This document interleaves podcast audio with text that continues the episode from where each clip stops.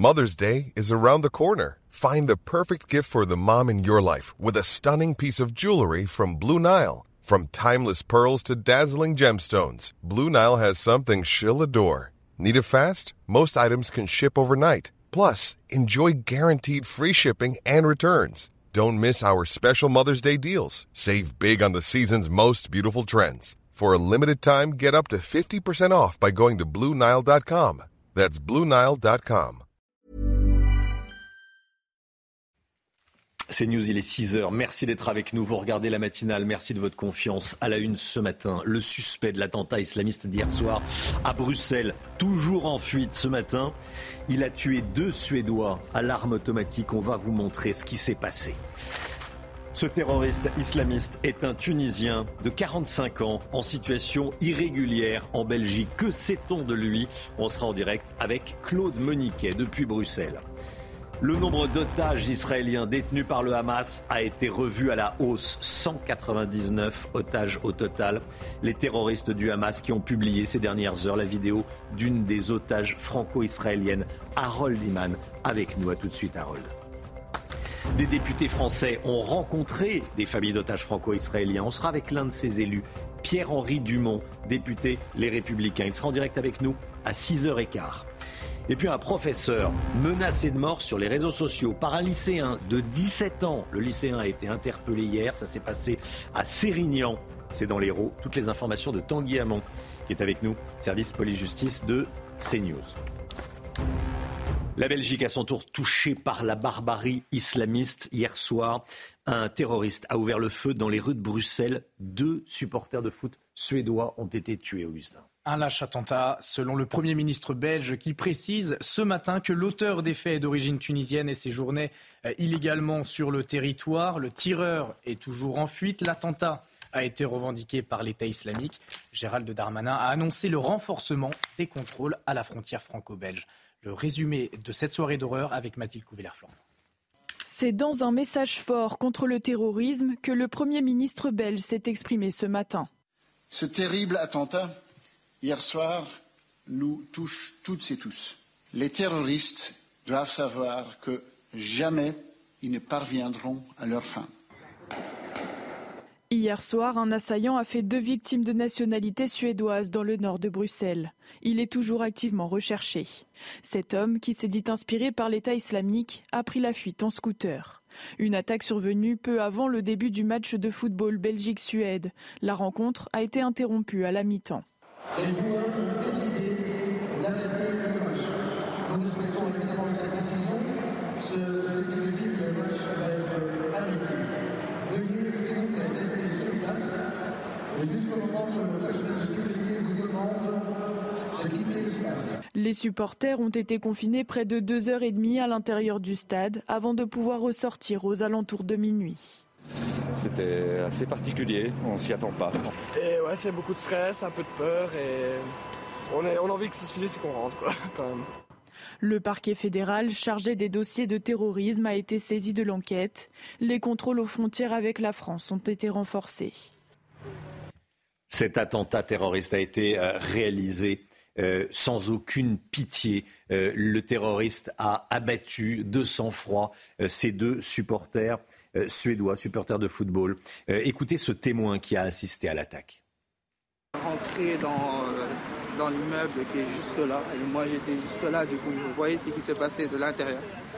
Et c'est un salon qui a tiré euh, deux balles au moins, deux reprises sur euh, le monsieur au moment où j'étais là. Le monsieur s'est effondré, il est tombé par terre et moi je suis resté figé.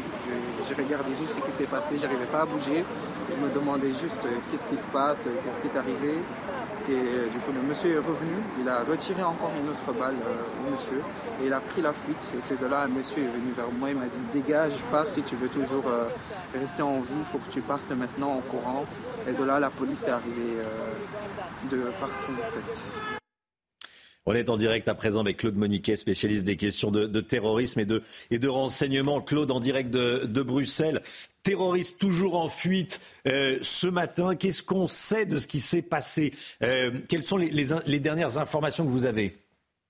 Ben, Les dernières informations que nous avons remontent à quelques heures, puisqu'en fait, il ne s'est rien passé depuis, depuis 3 heures du matin à peu près, 2 à 3 heures du matin. Les dernières informations, c'est qu'effectivement, l'individu n'a pas été repéré après sa fuite. Il semblerait plusieurs témoignages de situés à différents endroits dans Bruxelles où il aurait été vu par des témoins, mais en tout cas pas par la police. À aucun moment, euh, il n'a été euh, possible de, de l'appréhender. Euh, il y a eu le, le, bruit a couru hier soir que des perquisitions étaient en cours, mais ça n'a pas été confirmé. Plus tard même, les autorités ont expliqué que les opérations en cours dans le nord-est de Bruxelles n'étaient pas liées à la fusillade. Donc pour le moment, en fait, on est absolument dans le, je dirais, dans, le brouillard le plus complet sur, la, sur le sort du, du, tireur. La police euh, belge semble aveugle. Hein. Euh, elle n'a pas réussi à, à, l'interpeller. Euh, qu'est-ce qu'on sait de cet homme? Alors, ce qu'on sait, par contre, de cet homme commence vraiment à se préciser. C'est un Tunisien de 45 ans, euh, candidat réfugié politique, mais en séjour illégal euh, en, en, Belgique, avec une, une, famille. Il y a des photos qui ont circulé. On le voit d'ailleurs avec, euh, avec une femme qui est sans doute son épouse et avec une, une petite fille euh, qui, qui, semble avoir moins de, de 10 ans. On sait qu'il est radicalisé, qu'il est connu pour sa radicalisation. Et puis, euh, il y a effectivement ces, ces vidéos au moins deux vidéos qui ont été euh, enregistrées euh, par cet homme, une avant l'action et l'autre après l'attentat, dans lesquelles, dans, ces deux vidéos, il, revendique son action en expliquant qu'il appartient à l'État islamique et qu'il agit pour, euh, pour venger les, musulmans et qu'il agit contre, contre les Suédois. Alors c'est assez confus, il y a des, des, des, parties des vidéos qui sont incompréhensibles, euh, mais ce qu'on croit comprendre, euh, c'est qu'il a voulu viser les, Suédois à cause des, euh, des, profanations du Coran qui avaient eu lieu à Stockholm ces derniers mois, mais il fait également allusion euh, au Moyen-Orient et la situation à, Gaza. Sans citer Gaza, il parle de ses frères palestiniens qui souffrent et, et ce genre de choses. C'est assez confus. Merci beaucoup, Claude Moniquet. Euh, pour ces, informations. Vous restez évidemment euh, connectés avec nous. Emmanuel Macron a très rapidement exprimé sa solidarité, Augustin. Hein. Selon le président de la République, l'Europe est bousculée après l'attaque terroriste islamiste qui a frappé Bruxelles. On l'écoute. Il y a quelques minutes, c'est Bruxelles qui fut frappée à nouveau par une attaque terroriste islamiste qui apparemment, au moment où je vous parle, a ôté la vie à au moins deux autres Européens, deux Suédois. Notre Europe est bousculée. Notre Europe est, bousculée, c'est effectivement le, moins que l'on puisse dire. Euh, réaction donc d'Emmanuel Macron hier soir depuis Tirana en Albanie. On euh, va continuer évidemment à suivre cette, euh, situation à, à, Bruxelles. Le terroriste toujours en fuite à l'heure qu'il est. L'autre euh, gros titre ce matin, évidemment, la situation en, Israël. Joe Biden va se rendre demain en Israël pour une visite de solidarité, nous dit-on, après l'attaque meurtrière du Hamas. Le président américain qui va travailler à un plan pour permettre à l'aide humanitaire internationale d'entrer dans la bande de Gaza. Parce que le Conseil de l'ONU a rejeté hier soir le cessez-le-feu proposé par euh, la Russie, un cessez-le-feu humanitaire entre Israël et le Hamas. Voilà, Joe Biden qui se rendra demain en Jordanie. Il va rencontrer le président égyptien, le roi de Jordanie et le président de l'autorité euh, palestinienne. Il se rend sur zone. Le Hamas qui a diffusé la vidéo d'une otage franco-israélienne. Ces images seraient celles de Miachem âgée de 21 ans, enlevée à Sderot le 7 octobre dernier. Elle apparaît allongée, éveillée, recevant des soins au bras. Elle demande à être sauvée. Harold Iman avec nous euh, en plateau. Harold, est-ce qu'on entre dans une guerre psychologique avec la diffusion de ces vidéos? Oui, tout à fait. Euh, la, dame, la jeune euh, dame s'appelle Mia Shem, elle a 21 ans. Et sa famille a rencontré Catherine Colonna lorsqu'elle était en Israël. et elle est allée à la rencontre des Français dont des membres de la famille avaient été pris en otage. Donc, Évidemment, l'armée israélienne dénonce une mascarade d'humanisme parce que euh, son traitement euh, n'a rien d'humain, mais euh, c'est vrai qu'on la voit se faire réparer un bras cassé et elle ne semble pas avoir de marque physique de mauvais traitement. Et elle dit d'ailleurs, j'ai été soignée, je suis bien traitée, mais je n'ai qu'une seule envie, c'est qu'on me sorte d'ici. Mais on ne lui a pas euh, on, ne l'a pas forcé à faire un message politique, si vous voulez. Je demande ceci, la, fin de la guerre. Et, ça, c'est un peu nouveau parce que normalement, les ravisseurs obligent les otages à faire de longs discours politiques. Merci, euh, merci Harold. Cette nuit, les combats se sont concentrés au nord d'Israël. Tsahal affirme avoir frappé des cibles terroristes du Hezbollah au Liban.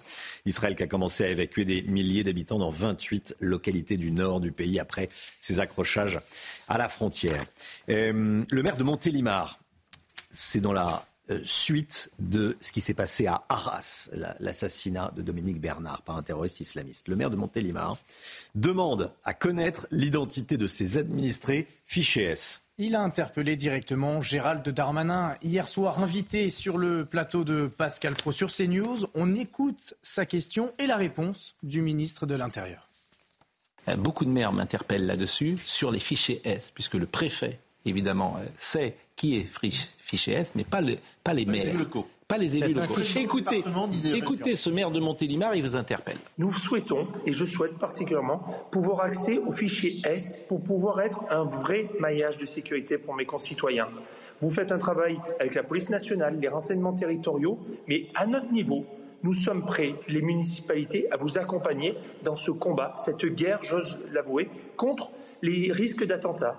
Moi, j'ai été maire. Je n'ai jamais demandé ça à mon préfet.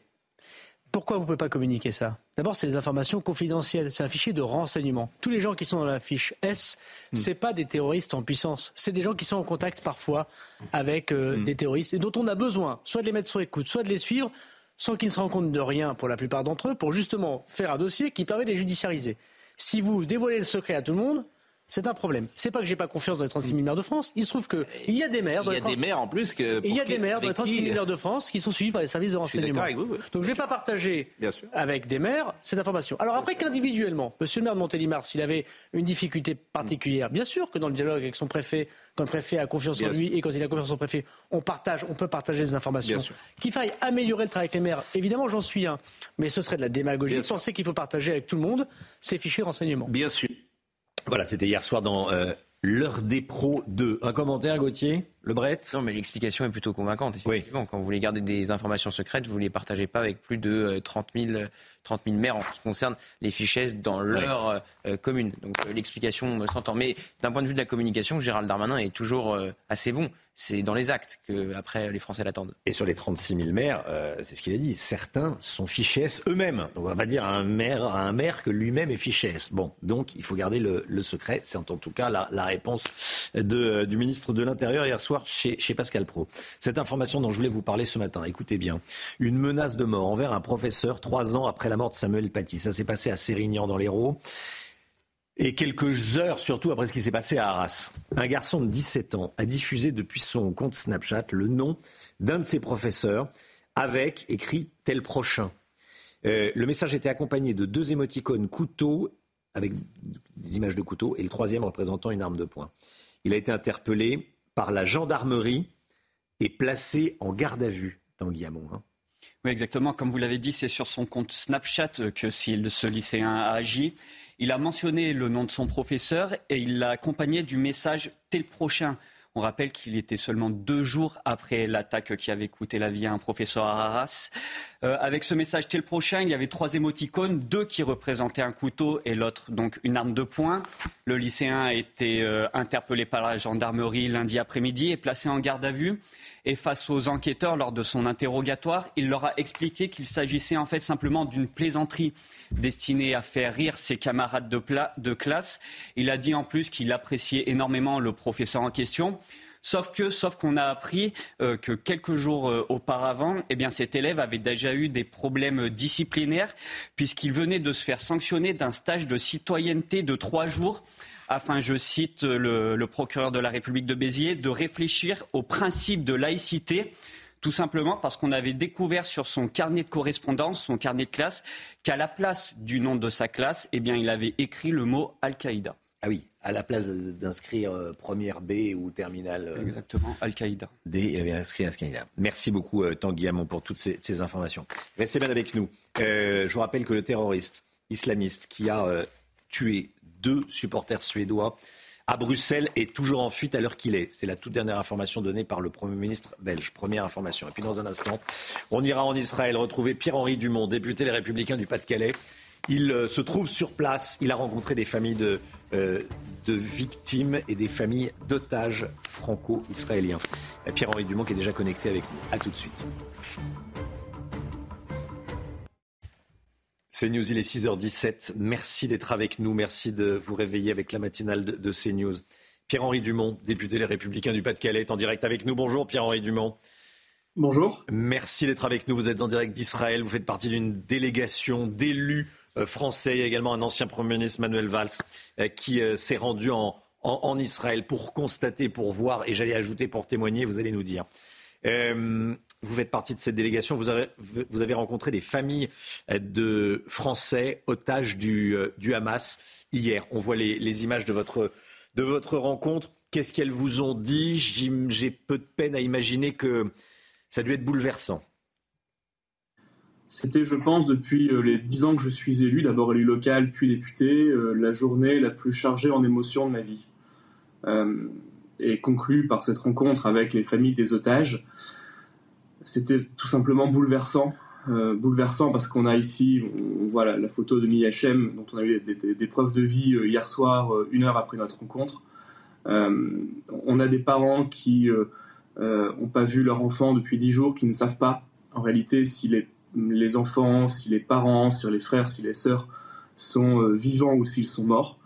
Euh, malheureusement, une des, familles que nous avons rencontrées a appris durant notre rencontre qu'en fait euh, l'épouse n'était pas prise en otage par le Hamas, mais a été tuée le 7 octobre et son corps n'a pu être identifié que, que dix jours après.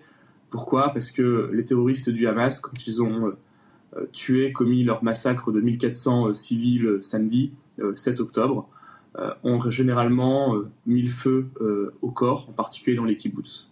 Donc ça rend le travail d'identification particulièrement difficile et long. Qu'est-ce que vous leur avez dit à ces familles? Qu'est-ce que vous avez Qu'est-ce qu'on dit à, des familles qui vivent une immense douleur comme celle-ci et qu'on est un, élu français? Déjà, on les a écoutés. On les a écoutés premièrement. Ensuite, euh, nous avons admiré leur dignité. Et nous leur avons surtout dit que euh, la France ne les abandonne pas. Et que euh, pour nous, députés français, la question des otages était une question qui était absolument centrale. On comprend que pour, pour Israël, la question des quelques 200 otages qui sont retenus par le Hamas, dont 13 Français dans la bande de Gaza, est une question qui est peut-être moins importante que la volonté d'en finir définitivement avec l'organisation terroriste du Hamas et nous, nous avons été d'abord présents pour dire que la France n'abandonne pas ses enfants, euh, que même si ces enfants vivent loin, puisque généralement ce sont des personnes qui ne vivent pas en France et qui vivent en Israël, mais qui ont la nationalité française, ce sont avant tout des Français. Et qu'en tant que Français, nous avons le devoir euh, de pouvoir euh, expliquer au gouvernement israélien qu'il faut absolument préserver la vie des otages et que la vie des otages compte énormément à nos yeux et doit compter énormément aux yeux du gouvernement. Pierre-Henri Dumont, vous êtes également allé à, Asderot, notamment. Vous êtes allé également dans le kibbutz de Kfar le kibbutz martyr de Kfar Vous avez constaté la, barbarie du Hamas. Vous avez écrit sur X, le réseau social, euh, la barbarie du Hamas plane et prend aux tripes. Qu'est-ce que vous avez vu? L'horreur. Euh, on, a vu en particulier dans le kibbutz, à Kfar vous avez des, images là qui sont derrière vous. Euh, on a déjà, quand on arrive, l'odeur, c'est l'odeur de la mort, euh, qui plane, qui prend au trip, qui s'imprègne dans, les vêtements. On a euh, des maisons qui ont été brûlées, on a des impacts de balles partout, il y a du sang, euh, évidemment, sur, les murs et, par terre. Et, on voit, en fait, les, habitants du kibbutz ont été fauchés dans leur vie quotidienne. Il y a des vélos dehors, il y a du linge qui pend. il y a un panneau à l'entrée d'une maison qui a été brûlée et dont les habitants ont été exterminés un panneau qui explique en anglais euh, Venez, nous sommes tous amis. Et, euh, c'est indescriptible, pardon, mais je suis encore très ému euh, au lendemain de cette, visite et cette rencontre avec les, militaires qui ont procédé à l'évacuation des corps. ce qui s'est passé là-dedans, c'est indicible. ce sont des, familles entières qui ont été ligotées, des familles qui n'ont pas pu se réfugier dans les pièces fortes de chaque, de chaque maison du kibbutz. Euh, des euh, vieillards qui ont été euh, exterminés, les mains attachées dans le dos, des enfants qui ont été tués, des, des femmes enceintes qui ont été éventrées, c'est ça la barbarie du Hamas. C'est ça qui a été fait. Il n'y avait pas simplement que des terroristes du Hamas qui sont venus. Il y avait aussi des civils. Des civils de la bande de Gaza qui ont traversé derrière les terroristes et qui, pour certains, ont pillé ensuite les maisons. Le kibbutz est à 2 km de la bande de Gaza.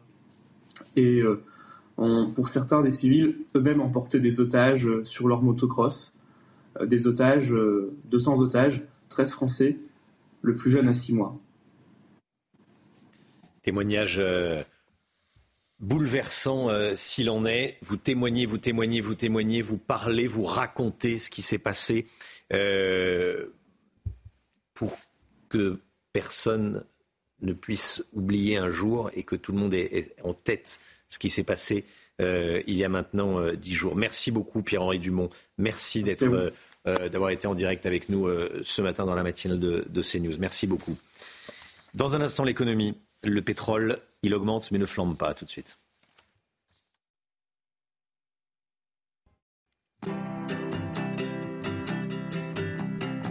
Votre programme avec Lesia, assureur d'intérêt général. C'était une vraie inquiétude la semaine dernière. Les cours du pétrole allaient-ils s'envoler avec le début d'un nouveau conflit au Proche-Orient, zone où l'on trouve les plus gros producteurs? Vous nous dites ce matin, Lomi Guillot, que les inquiétudes s'éloignent un peu. Oui, c'est vrai, Romain. Alors, le pétrole a augmenté hein, depuis une semaine, plus 7,5%. Le baril était à moins de 85 dollars, il est à plus de 90. Mais malgré tout, la peur, la crainte d'un baril à plus de 100 dollars semble s'éloigner. Il n'y aura pas de sévères répercussions, en tout cas pas tout de suite sur notre économie, puisqu'on le rappelle, hein, à chaque fois que le pétrole prend 10% au-delà des hausses à la pompe, il y a une réduction de la production mondiale et surtout un nouveau risque d'inflation. Qu'est-ce qui explique cet optimisme? Eh bien, d'abord, pour l'instant, le conflit ne menace pas directement les approvisionnements. À ce jour, il n'y a aucune une perte d'approvisionnement liée à ce qui se passe à Gaza, mais surtout l'Agence internationale de l'énergie a expliqué ces derniers jours que le marché était depuis fin septembre sur une dynamique de baisse. En réalité, on s'attend à une consommation et une croissance moindre dans certains pays en 2024, notamment euh, en Amérique du Sud, et donc moins de croissance, moins de consommation. Ça fait que euh, les stocks étant là, eh bien les prix ne vont pas euh, augmenter. Il faut malgré tout être attentif à l'extension éventuelle du conflit au Moyen-Orient orient avec euh, notamment l'implication de l'Iran ou le blocage du détroit d'Ormuz, mais on en est loin. Et pour l'instant, les prix à la pompe continuent de reculer en France pour la quatrième semaine consécutive, moins 5,6% pour le samplon 95, moins 3,2% pour le gazole. Certains rappellent que euh, la guerre du Kippour avait provoqué le premier choc pétrolier il y a tout juste 50 ans, c'était en octobre 73, mais pour l'heure, un tel scénario semble totalement improbable, et heureusement. C'était votre programme avec Lesia, assureur d'intérêt général. La météo, le temps, tout de suite, Alexandra Blanc. Problème de pare-brise? Pas de stress. Partez tranquille avec la météo et Point S-Glace. Réparation et remplacement de pare-brise. Vous allez nous parler de la tempête Babette. Alexandra, elle va toucher la France demain. Oui, en effet, d'abord, elle va toucher euh, le Portugal, mais également l'Espagne. On va le voir donc sur cette photo avec le cœur de la dépression situé actuellement euh, au large du Portugal. Elle va toucher le Portugal aujourd'hui et va engendrer de fortes rafales de vent, des vents tempétueux au Portugal de l'ordre de 120 à 130 km par heure. Elle va traverser également l'Espagne où l'on attend de fortes pluies euh, entre aujourd'hui et demain. Et puis demain, ce sera notre tour mercredi avec donc un temps très agité pour le milieu de semaine avec donc le passage de cette tempête Babette. Alors au programme aujourd'hui, aujourd'hui un temps assez mitigé, assez variable. Arrivée d'une nouvelle perturbation très peu active par la Bretagne. Toujours un temps assez mitigé autour du golfe du Lion, en remontant également vers le Lyonnais avec un temps bien gris et parfois assez humide. Et puis dans l'après-midi, petit à petit, c'est l'amélioration. Retour du soleil en Bretagne. Avec ce flux d'Est, les nuages sont chassés du côté de l'Atlantique. On va retrouver en revanche un temps assez nuageux entre la Normandie et la Côte d'Azur. Température, c'est le grand écart ce matin avec des gelées sur le nord-est, 0 degré en moyenne euh, du côté de Strasbourg contre 17 degrés pour nos amis toulousains. Et dans l'après-midi, température qui remonte 28 degrés pour le Pays Basque, 23, 24 degrés en moyenne euh, sur le Massif central, 17 à Paris ou encore 24 degrés sous la grisaille marseillaise. Problème de pare-brise? Pas de stress. Repartez tranquille après la météo avec Point S-Glace. Réparation et remplacement de pare-brise. CNews, il est 6h30. Merci d'être avec nous. Merci d'avoir choisi CNews pour démarrer cette journée. Vous regardez la matinale. À la une ce matin, Bruxelles à nouveau frappé par le terrorisme islamiste. Deux supporters de football suédois ont été assassinés à l'arme automatique. Hier soir, on va vous raconter ce qu'il s'est passé. Le suspect est toujours en fuite. Le terroriste est un Tunisien en situation irrégulière en Belgique. Voici son visage. Il a 45 ans. Son profil dans ce journal. Le directeur de l'IML, l'Institut médico-légal de Tel Aviv, en poste depuis 31 ans, dit n'avoir jamais vu une telle barbarie. Pour que le monde entier sache ce qui s'est passé, il a décidé de montrer les corps suppliciés à la presse. On va en parler avec vous. Harold Iman. Une résolution portée par la droite sénatoriale pour condamner les crimes terroristes du Hamas. Mais le gouvernement n'a pas souhaité inscrire cette résolution à l'ordre du jour, aux grand dames de la droite. Pourquoi? Qu'est-ce que suspecte Hervé Marseille, sénateur, l'un des co-signataires Il sera en direct avec nous à 6h45. Et puis, Gérald Darmanin a promis hier qu'il ferait un deal avec les Républicains pour son projet de loi immigration. Les explications de Gauthier Lebret, édito politique, 6h50. La Belgique à nouveau touchée par la barbarie islamiste. Hier soir, un terroriste a ouvert le feu dans les rues de Bruxelles. Deux supporters suédois ont été abattus sans pitié, sans, euh, euh, dans des conditions horribles. Vous allez voir les images. Euh, un lâche attentat, selon le Premier ministre belge. Regardez exactement ce qui s'est passé.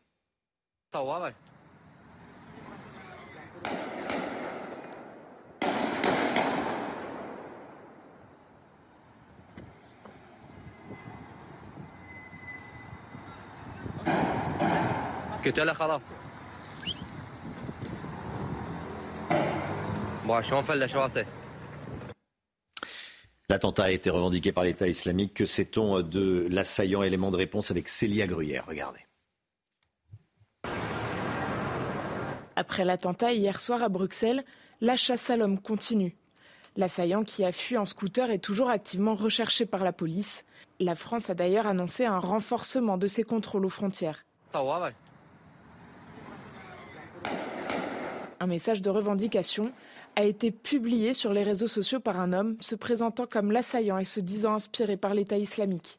Il cite également comme motif probable la nationalité suédoise des deux victimes. Le suspect, Abdesalem El, est un homme de 45 ans d'origine tunisienne selon plusieurs médias belges. Il habiterait dans la commune bruxelloise de Scarbeck et fait déjà l'objet de plusieurs accusations. Il était connu des services de police pour des faits suspects, trafic d'êtres humains, séjour illégal et atteinte à la sûreté de l'État. En juillet 2016, des informations non confirmées ont été transmises par un service de police étranger selon lesquelles l'homme avait un profil radicalisé et voulait partir vers une zone de conflit pour le djihad. Dans la région de Bruxelles, le niveau de menace terroriste a été relevé à 4, un niveau considéré comme très grave que c'est des, revendications, des, motivations de ce terroriste islamiste. Écoutez ce que nous a dit Claude Moniquet, spécialiste des questions de, renseignement et de terrorisme. Il était en direct avec nous à, 6 heures. Euh, il y a effectivement ces, vidéos, au moins deux vidéos qui ont été enregistrées euh, par cet homme, une avant l'action et l'autre après l'attentat, dans lesquelles, dans, ces deux vidéos, il, revendique son action en expliquant qu'il appartient à l'État islamique et qu'il agit pour euh, pour euh, venger les, musulmans et qu'il agit contre, contre les Suédois. Alors c'est assez confus, il y a des, parties des vidéos qui sont incompréhensibles, euh, mais euh, ce qu'on croit comprendre, c'est qu'il a voulu viser les, Suédois à cause des, des, profanations du Coran qui avaient eu lieu à Stockholm ces derniers mois, mais il fait également allusion au Moyen-Orient et la situation à Gaza sans citer Gaza, il parle de ses frères palestiniens qui souffrent et, ce genre de choses. L'Institut médico-légal de Tel Aviv a décidé de montrer aux journalistes les corps suppliciés des Israéliens massacrés par le Hamas. Ils portent les stigmates des horreurs perpétrées par le groupe terroriste palestinien. Certains sont sans tête, d'autres brûlés. Le conflit a fait plus de 1400 morts en Israël, dont 900 civils. Reportage de Mathilde Couvillère-Flornois. Des corps enveloppés dans des sacs partout. Autour d'eux, des médecins légistes qui tentent au mieux d'identifier les victimes. La tentative d'identification se poursuivra jusqu'à ce que nous soyons en mesure d'identifier tous les Israéliens, qu'il s'agisse de citoyens, de soldats, de touristes ou d'autres personnes. Nous continuerons à tenter d'identifier avec certitude toutes les victimes. Mais parfois, les corps sont trop abîmés, rendant leur identification quasiment impossible. Je crains que certaines personnes ne soient jamais retrouvées et que nous ne puissions jamais les identifier. Je crains parce qu'il s'agit d'un événement qui fait tant de victimes que les gens doivent probablement être préparés à cela, que certaines personnes ne soient jamais retrouvées. Israël est accusé par Gaza de mentir sur le nombre de ses victimes. En guise de contradiction, ce médecin légiste a insisté pour montrer l'horreur. Sur les 950 corps rapatriés dans cette morgue de Tel Aviv, 550 sont déjà identifiés. Dans le nord d'Israël, à la frontière avec le Liban, Israël a bombardé les positions du Hezbollah en riposte à des tirs de roquettes. Les populations civiles ont été évacuées côté israélien. Harold Iman avec nous pour bien comprendre la situation ce matin. Euh, Israël ne peut pas entrer dans la bande de Gaza au sud tant que la situation sur le front nord n'est pas stabilisée. C'est ce que vous nous dites ce matin. Oui, absolument. Et le problème du front nord, c'est que vous y avez le Hezbollah, qui est une armée autrement plus terrible que le Hamas. Et je dis une armée parce que ça a la taille de l'armée libanaise, carrément. Donc ce Hezbollah, qui a déjà fait la guerre à Israël en 2006, et Israël a déjà envahi le sud Liban pour déloger le Hezbollah, euh, ne veut pas recommencer cette expérience. Le Hezbollah a encore plus de missiles, encore plus sophistiqués qu'à l'époque et c'était déjà très difficile à l'époque. Donc on ne veut pas qu'il y ait une guerre là-haut, mais peut-être que Téhéran voudrait que cela éclate et pousse le Hezbollah et les milices palestiniennes qui sont au Liban et qui agissent aussi de conserve avec le Hamas à Gaza, voudrait que tout ce monde-là excite Israël à la faute, pousse Israël à la faute. Donc, Israël a évacué une bande de 2 kilomètres le long de la frontière. Ce sont des petits villages, des kibbutz, qui ont l'habitude d'essuyer des tirs de roquettes. Mais en les, en les retirant, eh bien, c'est ce que fait typiquement Israël pour pouvoir avancer sans avoir des pertes de euh, civils dans les tirs. Donc voilà, c'est une façon de sécuriser le front nord. Merci beaucoup Harold. Vous restez bien sûr avec nous depuis le début du conflit. Une zone est restée complètement fermée. Euh, c'est la zone à la frontière entre la bande de Gaza, la frontière égyptienne et la région de, Rafah. L'une de nos équipes a pu se rendre exceptionnellement sur place. Ils ont découvert une région où les combats sont quotidiens et où les habitants euh, tentent de se défendre comme ils le peuvent. Reportage sur place de Fabrice Elsner et d'Antoine Estève. Nous sommes ici dans la zone des trois frontières. C'est le point le plus au sud de la bande de Gaza qui se trouve juste derrière là-bas avec la ville de Rafah. Derrière nous, à quelques centaines de mètres, c'est l'Égypte. Ici, c'est Israël. Et grâce à des soldats sur un checkpoint, eh on a pu s'approcher sur ce petit chemin où l'armée se fait très discrète. La route est déserte. On traverse de nombreux checkpoints, mais il y a très peu de soldats dans cette zone. Trois ou quatre militaires seulement sur chaque position. Sam et ses amis sont bénévoles anciens militaires, ils viennent remonter le moral des jeunes dans cette zone très dangereuse. Je fais ça depuis le jour où ça a commencé. On fait tout ce qu'on peut pour les aider. Même le jour où je travaille, je trouve le temps d'être ici parce que c'est important et malgré les risques.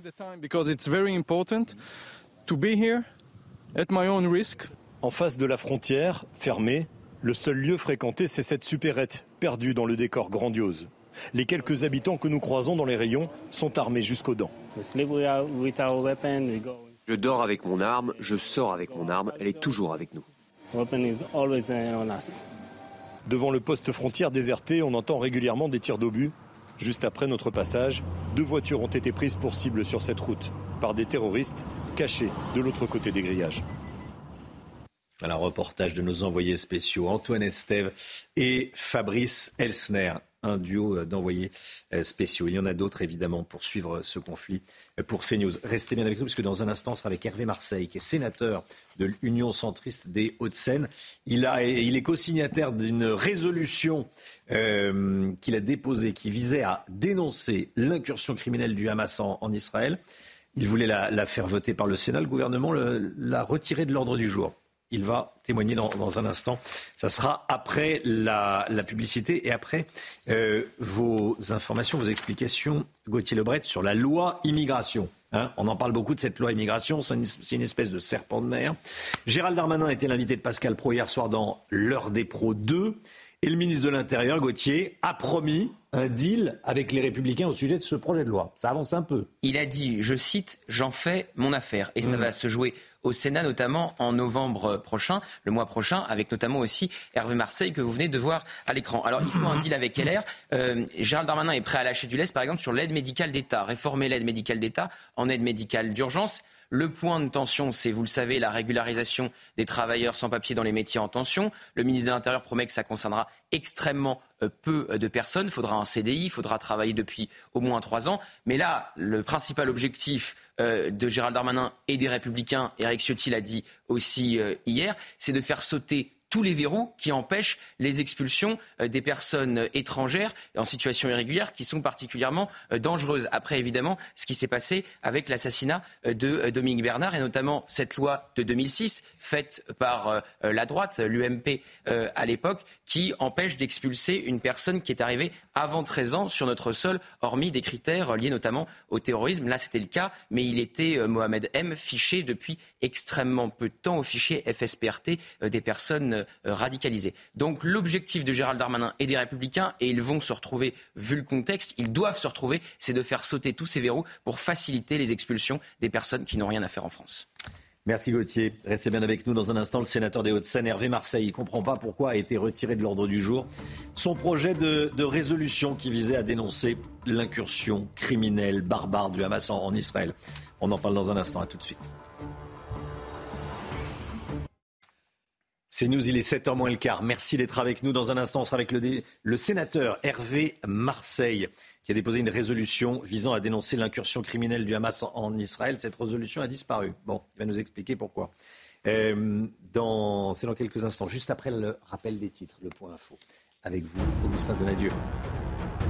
Le Hamas a dévoilé une vidéo de l'une de ses otages hier. Il s'agirait de Shem, une jeune franco-israélienne de 21 ans enlevée à Sderot le 7 octobre dernier. Elle apparaît allongée et éveillée, recevant des soins au bras. Elle demande, elle demande à être sauvée. L'organisation terroriste détiendrait 199 otages selon Israël. Joe Biden se rendra demain sur place en Israël pour une visite en solidarité après l'attaque meurtrière du Hamas. Le président américain va travailler à un plan pour permettre à l'aide humanitaire internationale d'entrer dans la bande de Gaza. Il doit ensuite rencontrer en Jordanie le président égyptien Abdel Fattah al-Sisi et le président de l'autorité palestinienne Mahmoud Abbas. Et après 96 heures de garde à vue, l'assaillant qui a tué Dominique Bernard sera présenté aujourd'hui à un juge d'instruction en vue d'une éventuelle mise en examen. 11 personnes étaient en garde à vue hier, 3 ont été levées. Le cours le, pardon, reprendra aujourd'hui à 14h au lycée euh, Gambetta. Emmanuel Macron assistera aux obsèques du professeur de français ce jeudi à la cathédrale d'Arras. Hervé Marseille avec nous, sénateur centriste des Hauts-de-Seine. Bonjour monsieur le sénateur, merci beaucoup d'avoir choisi CNews pour parler ce matin. Bonjour. Euh, avec d'autres groupes au Sénat, vous avez déposé une résolution visant à dénoncer l'incursion criminelle du Hamas en Israël. Le gouvernement a refusé d'inscrire cette résolution à l'ordre du jour sénatorial, euh, malgré les horreurs qu'on voit, euh, malgré la barbarie qui a régné il y a dix jours euh, en Israël. Il y a quoi dans cette résolution et pourquoi le, gouvernement l'a-t-il retirée de l'ordre du jour? D'abord, c'est une, résolution qui, est signée avec Bruno Retailleau, Claude Maluret et, François Patria et moi-même, et, donc quatre groupes importants du Sénat pour dénoncer la barbarie de l'action de, Hamas, euh, pour demander que le gouvernement agisse auprès de la Cour internationale euh, pour euh, qualifier ce qui s'est passé de crime contre l'humanité, et puis également pour demander qu'on regarde de près, qu'on contrôle mieux les fonds ils sont envoyés par les institutions européennes en direction de la Palestine et dont chacun sait qu'ils sont détournés en partie par le Hamas. Ça, c'est ce qu'il y avait dans votre projet de, de, résolution. Pourquoi ça a été retiré, selon vous? Qu'est-ce que vous suspectez? Vous avez une idée en tête? Bah, ça n'a pas été retiré, ça n'a pas été inscrit. Oui, ça, alors pourquoi ça n'a pas été inscrit? Bon. Ben, ça n'a pas été inscrit. Euh, nous avions souhaité que ça soit inscrit après les questions d'actualité mercredi, mmh. et euh, ça n'a pas été fait sans que nous l'apprenions d'ailleurs. Euh, personne ne nous a téléphoné. J'imagine que le Quai d'Orsay doit être un peu frileux et doit craindre, j'allais dire, la réaction de Tsahal qui est attendue en direction de Gaza. Et euh, on connaît le Quai d'Orsay, on connaît sa frilosité. Ils ont dû penser que ça ferait tâche et que c'était pas très opportun de parler de tout ça à ce moment-là. Oui, mais vous pensez que euh, il y, a, des, craintes? C'est ça, c'est le Quai d'Orsay.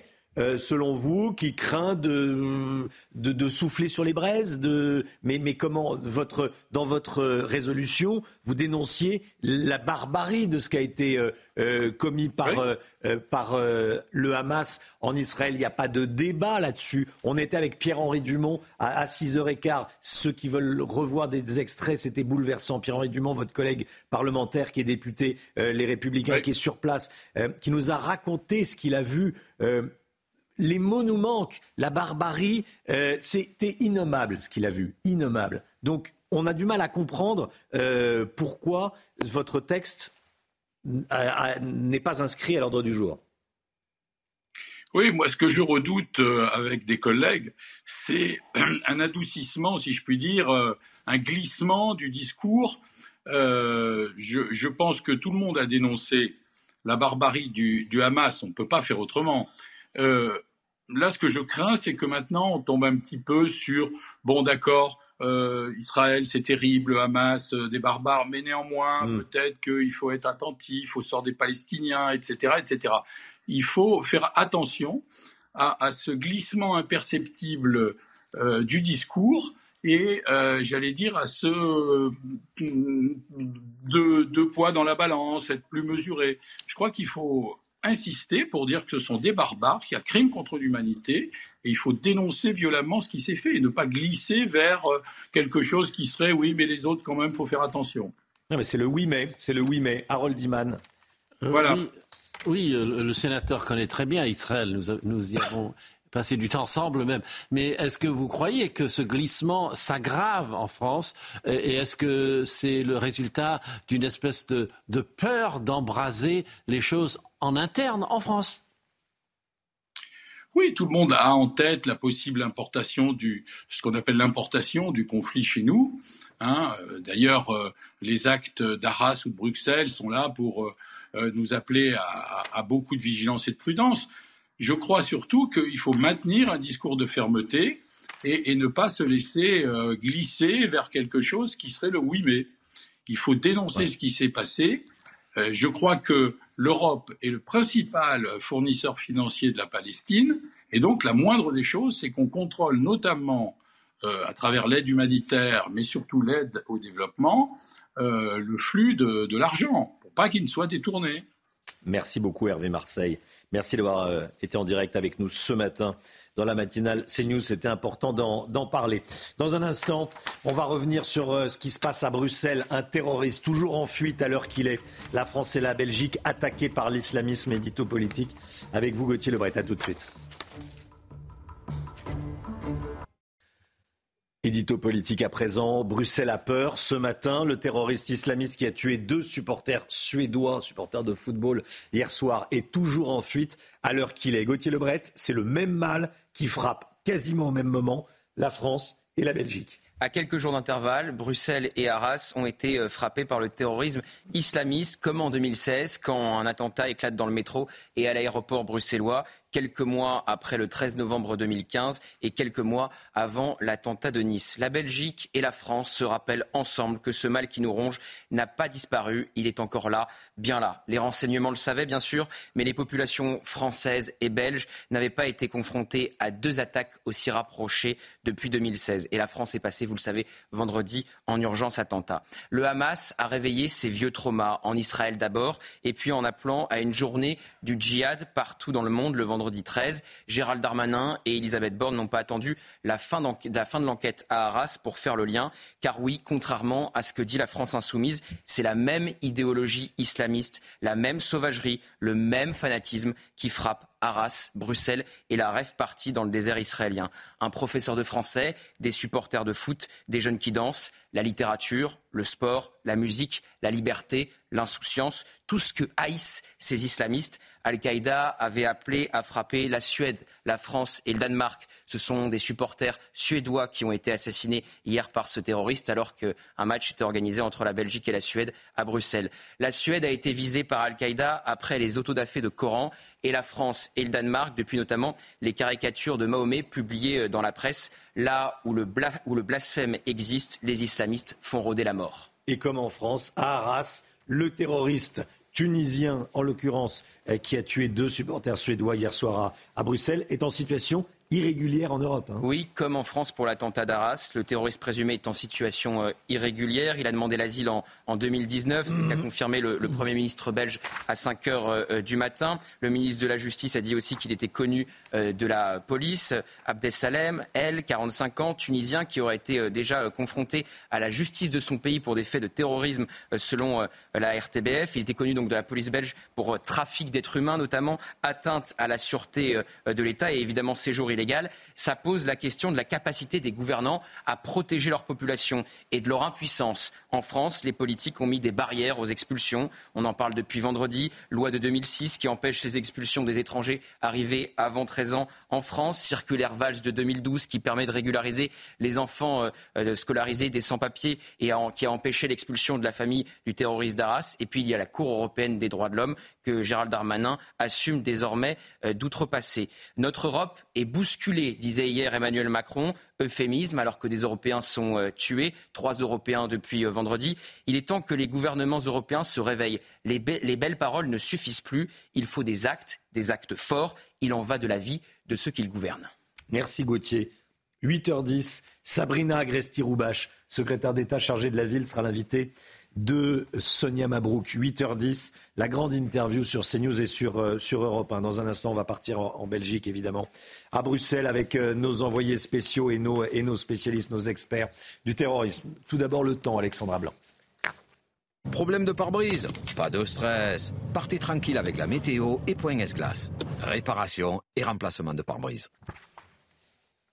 Alexandra, quel est le menu du jour? Eh bien, les températures contrastées ce matin avec du froid sur les régions du nord, tandis que la douceur se maintient euh, ce matin à Biarritz avec localement euh, près de 22 degrés, 20 degrés en moyenne du côté de hier, tandis que les températures sont hivernales à Reims ou encore à Colmar. Alors ce matin, un temps lumineux sur les trois quarts du pays. En revanche, arrivé d'une nouvelle perturbation par la Bretagne, temps très nuageux également au nord de la Loire et toujours un temps assez variable, assez mitigé avec de la pluie attendue euh, sur le golfe du Lion. Dans l'après-midi, ce sera l'amélioration avec ce flux d'est, un temps qui va rester bien nuageux, vous le voyez, entre la Normandie et le golfe du Lion ou encore en allant vers la côte d'Azur. Partout ailleurs, globalement de belles éclaircies, surtout sur les régions du nord ou encore de l'est. Côté température, grand écart ce matin, 17 à Toulouse contre 0 degré à Strasbourg. Et dans l'après-midi, les températures remontent de nouveau 17 à Paris, 21 degrés à Besançon, 22-23 degrés sur le centre et localement jusqu'à 28 degrés attendus dans le sud-ouest. Demain, la tempête Babette va arriver. On en reparle. Problème de pare-brise Pas de stress. Repartez tranquille après la météo avec Point S-Glace. Réparation et remplacement de pare-brise. CNews, il est 7h. Merci d'être avec nous. Merci d'avoir choisi CNews pour démarrer cette journée. Vous regardez la matinale à la une ce matin. Le suspect de l'attentat islamiste d'hier soir à Bruxelles est toujours en fuite à l'heure qu'il est. Il a tué deux Suédois à l'arme automatique. On va vous montrer ce qui s'est passé. On sera en direct avec notre envoyé spécial, Michael Dos Santos. À tout de suite, Michael. Et avec Ghislain Benbessa, qui est avocat spécialiste des questions de terrorisme. Le terroriste est un Tunisien de 45 ans en situation irrégulière. Voici son portrait. Que sait-on de lui? On va tout vous dire dans un instant. Plus de 500 000 Israéliens ont été déplacés le long de la frontière avec Gaza. Une mesure prise pour protéger les citoyens des éventuels effets dévastateurs de la guerre. On sera en direct avec notre envoyé spécial Antoine Estève. A tout de suite Antoine. Un professeur menacé de mort sur les réseaux par un lycéen de 17 ans. Le lycéen a été interpellé, ça s'est passé à Sérignan, dans l'Hérault, quelques heures, quelques jours à peine après l'odieux assassinat d'un professeur à Arras. Toutes les informations de Tanguy Hamon qui est avec nous. tout de suite Tanguy. La Belgique, à nouveau frappée par la barbarie islamiste. Hier soir, un terroriste a ouvert le feu dans les rues de Bruxelles. Deux supporters suédois ont été touchés. Un lâche attentat, selon le Premier ministre belge, qui précise ce matin que l'auteur des faits est d'origine tunisienne et qu'il séjournait illégalement sur le territoire. Le Premier ministre belge précise également que ce terroriste est toujours en fuite. L'attentat a été revendiqué par l'État islamique. On va retrouver sur place Laurent Sélarié et Michael Dos Santos. Vous êtes sur place ce matin. La traque se poursuit. Oui, effectivement, la, la, traque se poursuit. Bruxelles est en état d'alerte euh, maximum depuis que ce terroriste a frappé hier soir aux alentours de 19h en marge d'un match de football euh, Belgique-Suède. L'homme tire à l'arme lourde, blesse deux, tue deux personnes, blesse une personne. Tous sont de nationalité suédoise. L'homme ne frappe pas au hasard. Dans une vidéo de revendication, il se dit de l'État islamique, dit avoir frappé des Suédois suédois. Pour rappel, la Suède autorise le fait que des Corans soit brûlé, profané euh, dans euh, l'espace public. Euh, concernant son profil, on en sait un peu plus grâce à une conférence de presse du Premier ministre belge. Il s'appelle Abdel Abdeselam El. Il est âgé de 45 ans. Il est tunisien en situation irrégulière et connu pour trafic d'êtres humains, atteinte à la sûreté de l'État et vit à Scarbeck, hein, proche de Bruxelles. Une perquisition a d'ailleurs eu lieu hein, dans la soirée au domicile du terroriste. Le disais, hein, le niveau d'alerte euh, ici est à son euh, maximum à Bruxelles. Et euh, lors de cette même conférence de presse, le Premier ministre belge a voulu alerter hein, la population euh, il, a, demandé à ce que euh, les habitants de, de, Bruxelles, les Bruxellois, euh, soient forcément très attentifs, très vigilants. Des mesures ont également été prises. Les écoles flamandes européennes vont être fermées aujourd'hui. Seules les écoles francophones vont, elles, rester ouvertes. vigilance maximale donc. Présence policière également accrue et les lieux dits sensibles vont forcément être surveillés de très près. Euh, restez avec nous, Michael Dos Santos. Je voudrais qu'on voit ce qui s'est passé. Euh, l'attaque, ces deux assassinats ont été filmés. Regardez.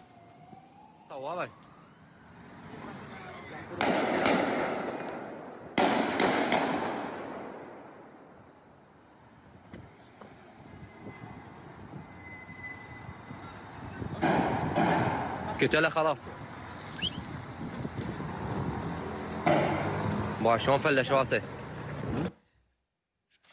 comment ça s'est passé euh, hier soir.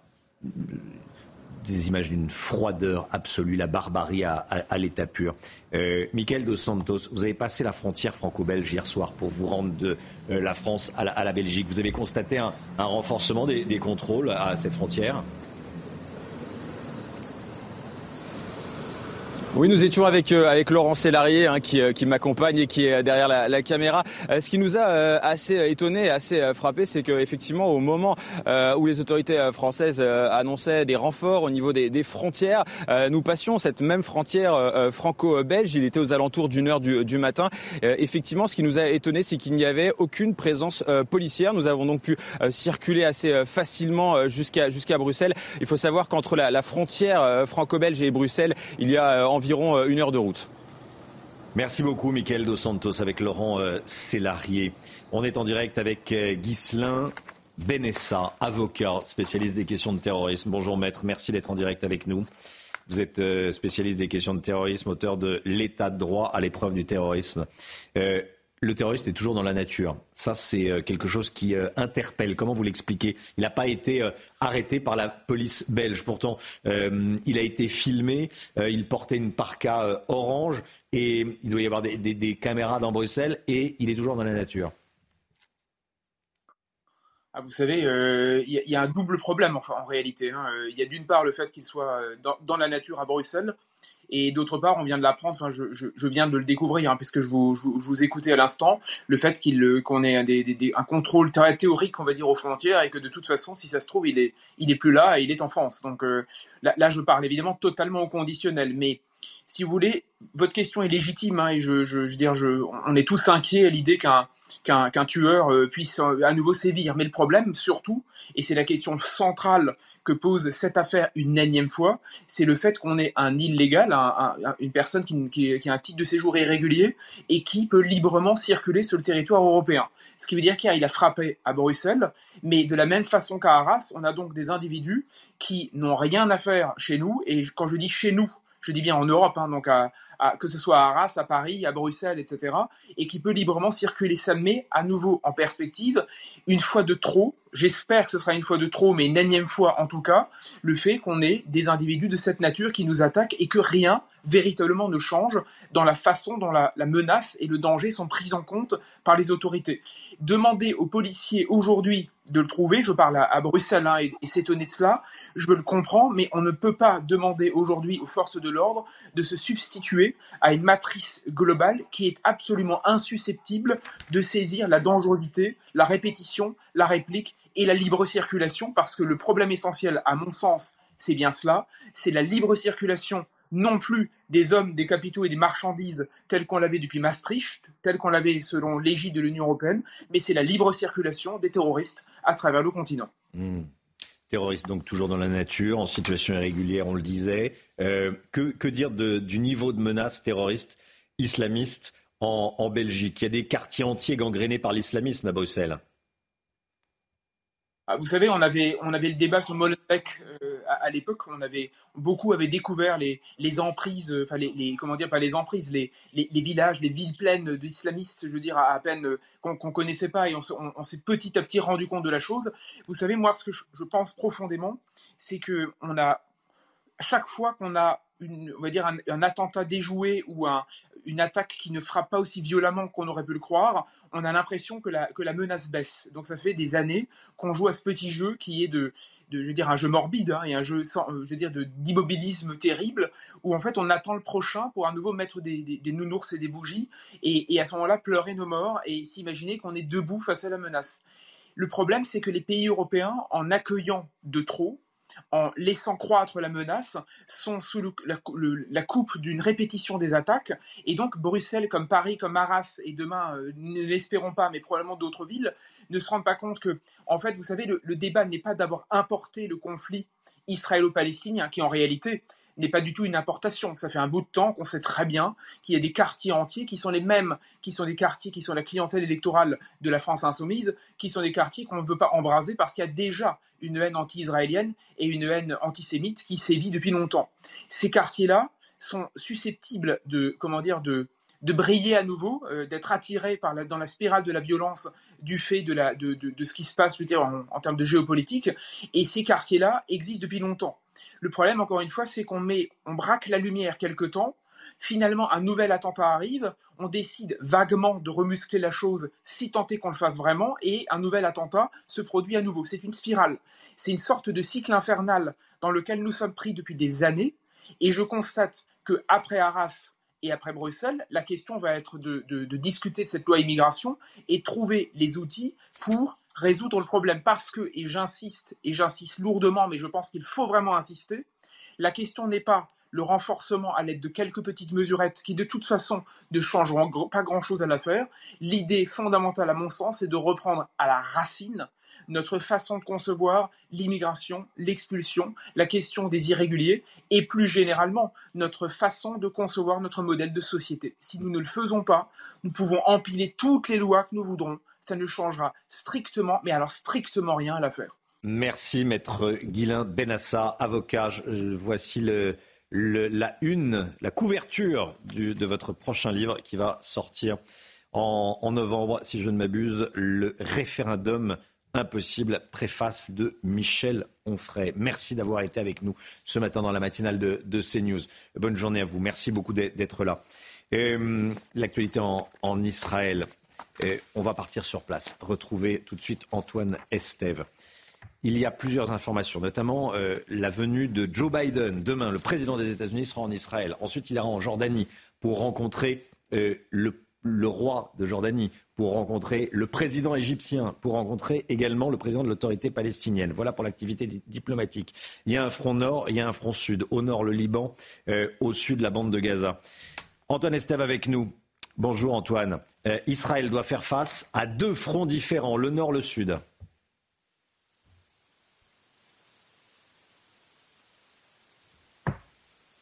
Ici euh, depuis la ville d'Ashkelon, la dernière grande ville euh, en face de la bande de Gaza où nous nous trouvons avec euh, Fabrice Elsner, des bombardements importants et des dernières frappes qui ont, d'après l'armée israélienne, éliminé cette nuit au sud de la bande de Gaza un des chefs de la logistique du Hamas. Tsahal veut maintenir la pression sur le sud de l'enclave, vous l'aurez compris, tout simplement parce que dans les jours prochains, normalement un corridor humanitaire doit ouvrir avec l'Égypte, donc ce sera beaucoup plus difficile pour l'armée israélienne d'intervenir dans cette zone qui sera réservée bien sûr aux humanitaires et aux civils qui veulent partir, fuir la bande de Gaza en direction du sud. La volonté du président Biden, évidemment, euh, c'est d'ouvrir ce corridor humanitaire le plus vite possible. Il vient au Liban demain. Et puis, euh, les difficultés dans les prochains jours pour Israël, c'est effectivement ce que vous disiez, ces deux fronts différents au nord et au sud. Au nord avec le Hezbollah qui frappe des positions israéliennes à la frontière avec le Liban.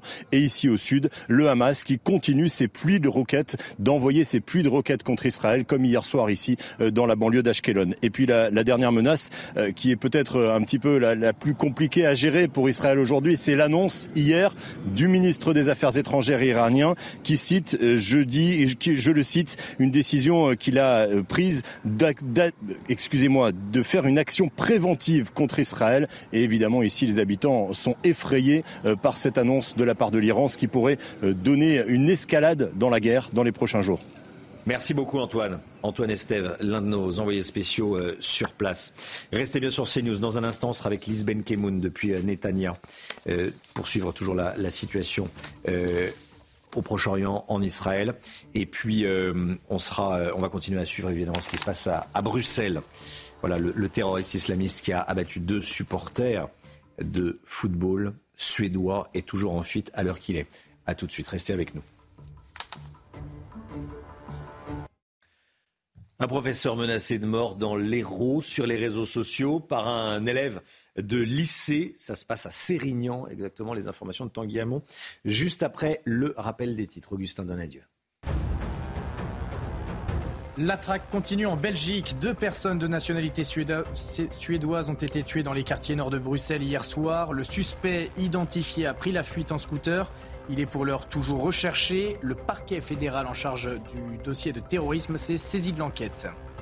Cette nuit, les combats se sont concentrés au nord d'Israël. Tsahal affirme avoir frappé des cibles terroristes du Hezbollah au Liban.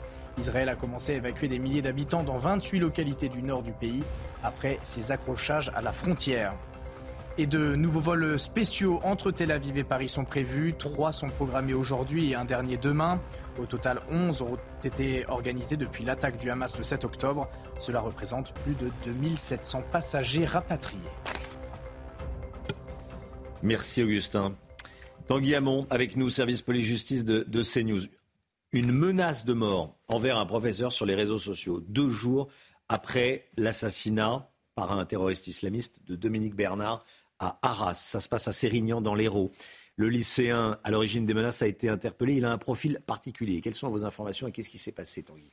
Ce qui s'est passé, c'est que sur son compte Snapchat, ce lycéen a envoyé un message à ses camarades de classe. Sur ce message, il a mentionné le nom de son professeur, suivi du message T'es le prochain. Je rappelle, comme on l'a dit, que c'était deux jours seulement après euh, la mort de Dominique Bernard à Arras.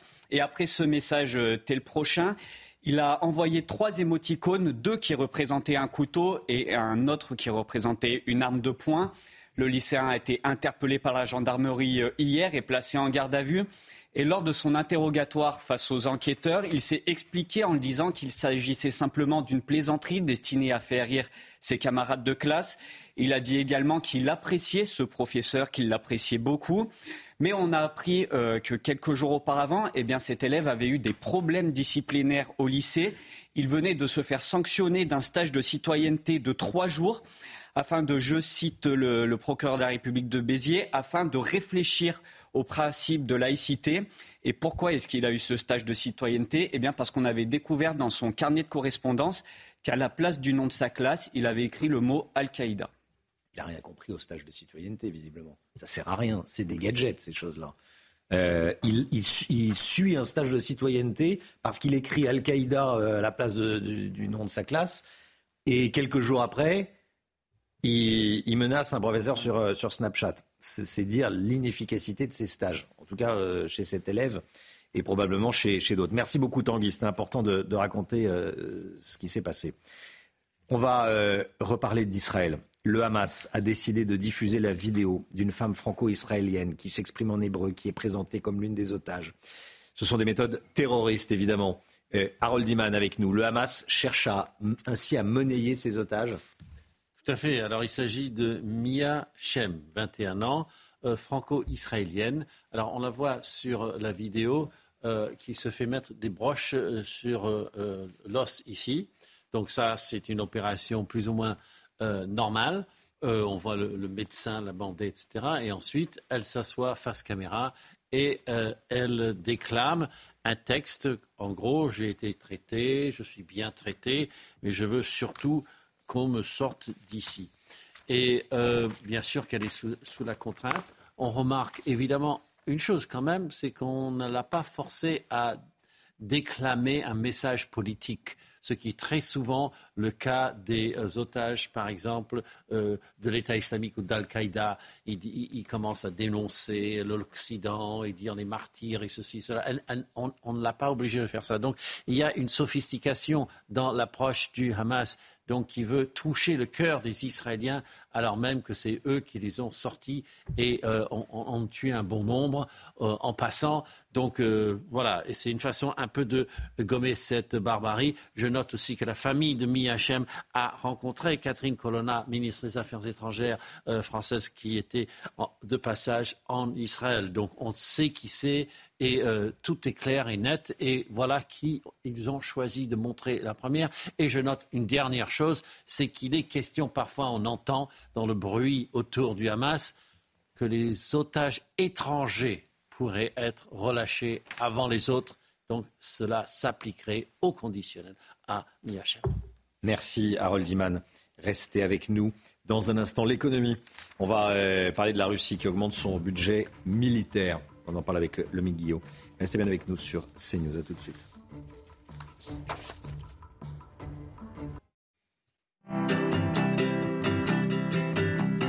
Votre programme avec Lesia, assureur d'intérêt général. L'économie avec vous, le Guillot. La Russie vient de présenter son budget pour l'année prochaine. Et on découvre que les dépenses militaires vont considérablement augmenter. De combien? Elles vont tout simplement tripler, euh, Romain, par rapport à 2021, avant le début de l'offensive contre l'Ukraine.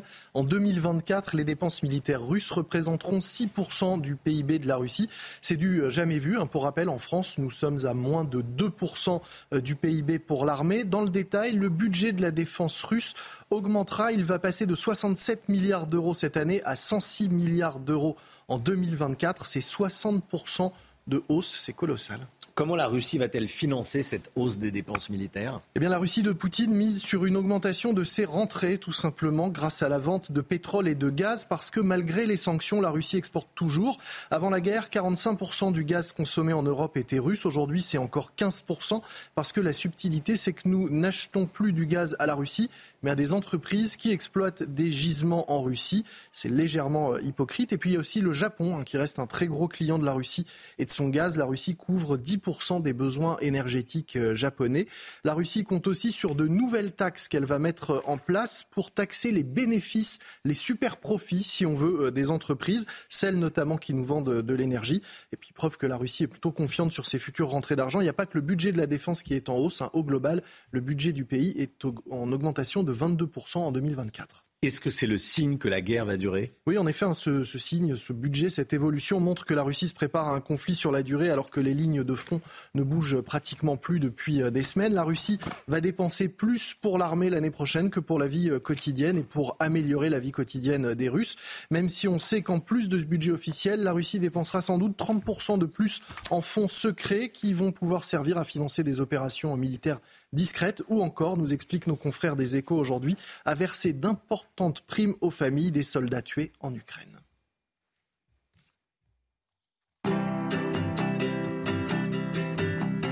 C'était votre programme avec Lesia, assureur d'intérêt général. Le temps tout de suite, le temps avec Alexandra Blanc. Problème de pare-brise? Pas de stress. Partez tranquille avec la météo et Point S-Glace. Réparation et remplacement de pare-brise. Alexandra, la tempête Babette va toucher la France demain.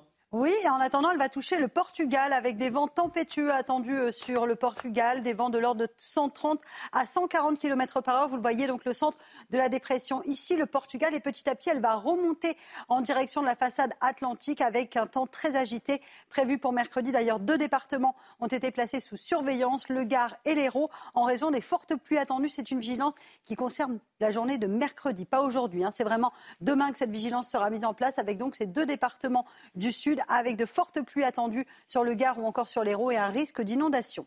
Aujourd'hui, journée de transition, petite perturbation qui arrive du côté de la Bretagne. On retrouve également un temps très gris et humide autour du golfe du Lion. Entre les deux, alternance de nuages et d'éclaircies. Et puis dans l'après-midi, avec ce flux d'est, eh bien, les nuages vont disparaître en Bretagne pour retrouver un temps un petit peu plus calme. On retrouvera également un temps très nuageux entre la Normandie, les régions centrales ou encore la Côte d'Azur où l'on ne verra pas beaucoup le soleil aujourd'hui. Température, c'est le grand écart. 0 degré en moyenne à Strasbourg contre localement 17 degrés euh, du côté de Toulouse ou encore de Perpignan. Et dans l'après-midi, les températures remontent. Ce sera moins frais qu'hier sur les régions du Nord. 17 à Paris, 19 degrés à Besançon, 22, 23 degrés sur les régions centrales et localement jusqu'à 28 degrés euh, pour le Pays Basque avant donc l'arrivée de cette tempête Babette qui va concerner quasiment l'ensemble des régions françaises pour la journée de mercredi, mais également de jeudi. Au programme des orages, des vents tempétueux et de fortes pluies sur le Gard ou encore sur l'Hérault.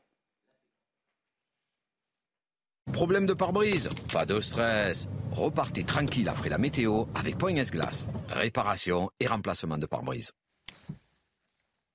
C'est News, il est bientôt 7h30. Merci beaucoup d'être avec nous. Merci de votre confiance. Merci de votre fidélité. Vous regardez la matinale. À la une ce matin, Bruxelles. Bruxelles frappée une nouvelle fois par le terrorisme islamiste. Deux supporters suédois, supporters de football qui s'apprêtaient à assister à un match, ont été assassinés par un homme à l'arme automatique. On va vous montrer ce qui s'est passé. Le terroriste est un Tunisien, Tunisien en situation irrégulière en Belgique. Le voici, il a 45 ans, son profil dans ce journal. Le directeur de l'Institut médico-légal de Tel Aviv en Israël, en poste depuis plus de 30 ans, dit n'avoir jamais vu une telle barbarie. Pour que le monde entier sache ce qui s'est passé, il a décidé de montrer les corps suppliciés à la presse. Après l'attentat d'Arras, une menace de mort à l'encontre d'un professeur dans l'Hérault, on imagine bien l'inquiétude des professeurs dans ce contexte. Kevin Bossuet, professeur d'histoire géo en région parisienne, en région parisienne qu'on connaît bien sur CNews, sera en direct avec nous dans un instant. A tout de suite, Kevin.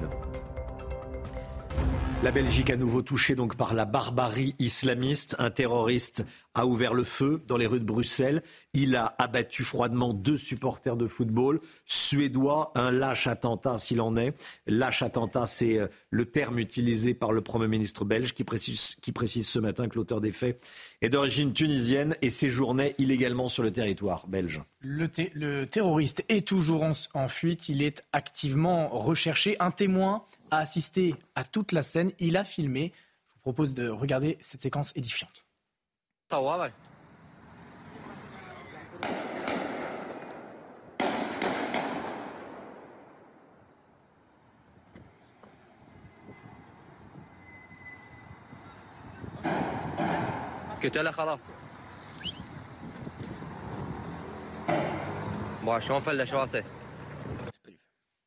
Attentat revendiqué par l'État islamique.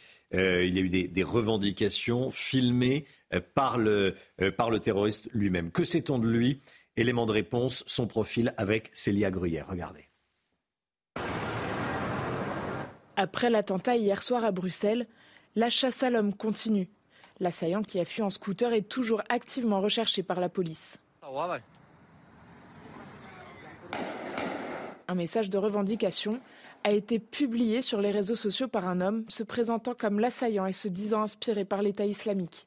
Il cite également comme motif probable la nationalité suédoise des deux victimes. Le suspect, Abdesalem El, est un homme de 45 ans d'origine tunisienne selon plusieurs médias belges. Il habiterait dans la commune bruxelloise de Scarbeck. Plusieurs faits lui sont déjà reprochés. Il était connu des services de police pour des faits suspects, trafic d'êtres humains, séjour illégal et atteinte à la sûreté de l'État. En juillet 2016, des informations non confirmées ont été transmises par un service de police étranger selon lesquelles l'homme avait un profil radicalisé et voulait partir vers une zone de conflit pour le djihad. Dans la région de Bruxelles, le niveau de menace terroriste a été relevé à 4, un niveau considéré comme très grave. L'homme a émis des, revendications, a euh, filmé, s'est filmé et a parlé de, ses motivations. Écoutez euh, ce que nous disait Claude Moniquet, spécialiste des questions de terrorisme. Il était avec nous en direct ce matin. Euh, il y a effectivement ces, vidéos au moins deux vidéos qui ont été enregistrées par cet homme, une avant l'action et l'autre après l'attentat, dans lesquelles, dans, ces deux vidéos, il, revendique son action en expliquant qu'il appartient à l'État islamique et qu'il agit pour, euh, pour euh, venger les, musulmans et qu'il agit contre, contre les Suédois. Alors c'est assez confus, il y a des, parties des vidéos qui sont incompréhensibles, euh, mais ce qu'on croit comprendre, c'est qu'il a voulu viser les, Suédois à cause des, des, des, profanations du Coran qui avaient eu lieu à Stockholm ces derniers mois mais il fait également allusion au Moyen-Orient et la situation à Gaza. Sans citer Gaza, il parle de ses frères palestiniens qui souffrent et, ce genre de choses. Voilà ce que l'on pouvait dire donc sur ce qui se passe actuellement à Bruxelles. Euh, le responsable de l'Institut médico-légal de Tel Aviv a décidé de montrer les corps suppliciés par le Hamas, Augustin. Ces corps portent des stigmates de la guerre, des horreurs perpétrées par le Hamas. L'horreur est sans nom. Certains ont la tête euh, coupée, d'autres sont brûlés. Le conflit a fait plus de 1400 morts en Israël, dont 900 civils. Mathilde Couvillard-Flandre. Des corps enveloppés dans des sacs partout. Autour d'eux, des médecins légistes qui tentent au mieux d'identifier les victimes. La tentative d'identification se poursuivra jusqu'à ce que nous soyons en mesure d'identifier tous les Israéliens, qu'il s'agisse de citoyens, de soldats, de touristes ou d'autres personnes. Nous continuerons à tenter d'identifier avec certitude toutes les victimes. Mais parfois, les corps sont trop abîmés, rendant leur identification quasiment impossible. Je crains que certaines personnes ne soient jamais retrouvées et que nous ne puissions jamais les identifier. Je crains parce qu'il s'agit d'un événement qui fait tant de victimes que les gens doivent probablement être préparés à cela, que certaines personnes ne soient jamais retrouvées. Le Hamas ne reconnaît pas avoir fait autant de victimes en Israël. Ce médecin légiste a donc décidé d'ouvrir les portes de cette morgue pour mettre en lumière toutes les atrocités infligées aux victimes israéliennes. Sur les 950 corps rapatriés, 550 sont déjà identifiés. Voilà, montrer ce qui s'est passé pour témoigner, euh, pour témoigner, pour témoigner, pour témoigner. Au Proche-Orient, donc le, Hamas dit ne pas avoir peur d'une offensive terrestre israélienne. Au dixième jour du conflit, Israël continue à, mobiliser ses troupes à la frontière avec la bande de Gaza en vue d'une riposte euh, sur le terrain, une réponse militaire reportée à cause de la météo défavorable, selon des responsables de, de l'armée israélienne. Sur place, la tension est constante. Nos envoyés spéciaux Antoine Estève et Fabrice Elsner euh, sont au sud du pays, à la frontière entre Israël, la bande de Gaza et l'Égypte. Nous sommes ici dans un lieu stratégique très fort pour l'armée israélienne. Pourquoi? Parce qu'ici, derrière ce petit portail que vous voyez, c'est le Kerem Shalom Crossing Point. C'est le dernier poste frontière entre la bande de Gaza et Israël au sud du pays. Juste derrière notre véhicule, là-bas, l'autre grillage, c'est l'Égypte, à une centaine de mètres derrière nous. L'Égypte qui a évidemment renforcé sa frontière. Ici, personne ne peut passer dans un sens ou dans l'autre. Ce poste frontière est fermé maintenant depuis plus d'une dizaine de jours. Et cette route en face de nous que nous avons prise est très peu surveillée par l'armée israélienne. Ce sont les drones qui se chargent ici de contrôler les véhicules. Des drones nous passent au-dessus, prennent notre immatriculation et savent exactement qui on est et ce qu'on est venu faire ici, parce qu'ils ont l'immatriculation des journalistes évidemment. Sur la droite, c'est Israël. Les positions ici d'artillerie, contrairement au nord de la bande de Gaza, où nous étions euh, les jours précédents, à côté de, de sont des positions extrêmement discrètes. Nous avons vu euh, des positions qui sont cachées derrière du sable. Euh, sur la droite, c'est vraiment une zone désertique. Il y a quelques cultures, mais on a aussi traversé des dunes de sable pour venir jusqu'ici. Et la plupart des blindés, des chars et des pièces d'artillerie israéliennes qui pourraient, dans un avenir proche, intervenir de l'autre côté de la frontière sur la bande de Gaza, eh bien, sont particulièrement bien cachés. Ici, les militaires nous ont dit que ce qu'ils redoutaient, c'était les tirs directs sur cette route depuis la bande de Gaza par des hommes qui seraient cachés dans les arbres que vous voyez là-bas, sur la route sur laquelle nous nous trouvons. Mais voilà, c'était Antoine Estève qu'on retrouvera en direct dans le journal de 8 heures. Euh, soyez bien là dans, un instant, petite pause publicitaire. On sera en direct avec Kevin Bossuet, professeur d'histoire en banlieue parisienne. On va revenir sur ce qui s'est passé à Sérignan, qu'on vous raconte ce matin, professeur. Euh, menacé sur les réseaux sociaux, malgré ce qui s'est passé, peut-être même à cause ce qui s'est passé à, Arras. Est-ce que les professeurs ont peur, tout simplement, physiquement peur? Certains, oui. On va en parler avec Kevin Bossuet. restez bien avec nous sur CNews. À tout de suite. C'est News, il est 7h41. Merci d'être avec nous, Kevin Bossuet, professeur d'histoire en, banlieue parisienne. On vous connaît bien sur, euh, sur CNews, évidemment. Je voulais vous entendre sur ce qui, sur Bonjour, s'est passé. Bonjour. Euh, Kevin. Euh, je voulais vous entendre sur ce qui s'est passé à, Sérignan, que nous racontait Tanguy Hamon il y a quelques instants. Sérignan, donc euh, dans, l'Hérault, un professeur menacé sur le compte Snapchat d'un élève de, terminale avec des émoticônes, des petites, des petites images d'un sabre, d'un couteau. tu es le, tu es le, prochain. et quelques heures, ça a été publié quelques heures après le, drame d'Arras. Euh, je voulais vous avoir ce matin pour vous poser une question très simple et pour tout vous dire, j'en ai parlé avec d'autres personnes hier qui, m'ont dit les professeurs ont peur, enfin certains professeurs ont peur euh, d'aller euh, d'aller en cours, ont peur d'aller travailler. Quelles sont les informations qui vous remontent? Est-ce que c'est votre cas? Est-ce que c'est le cas de certains de vos collègues?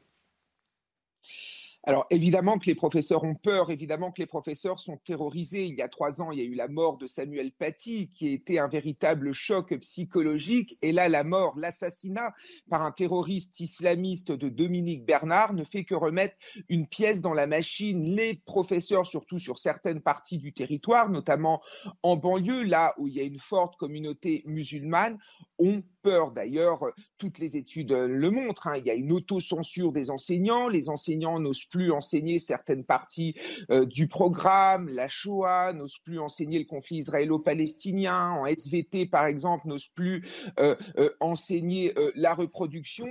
Et, et évidemment qu'il y a une peur qui est latente. Mais surtout, quand on discute avec les collègues, il y a surtout une amertume, il y a surtout un dégoût, il y a surtout une colère. Vous savez, Romain, hier, j'ai assisté à la journée de commémoration de Samuel Paty. Trois ans après, en même temps, on a, on a honoré également la mémoire de Dominique Bertrand. Ben, j'ai eu l'impression de revenir trois ans en arrière, avec les mêmes mots, avec les mêmes discours, avec les mêmes réunions, avec la même minute de silence. Et pendant ces trois ans, qu'est-ce qui s'est passé pour lutter contre l'entrisme islamiste à l'école?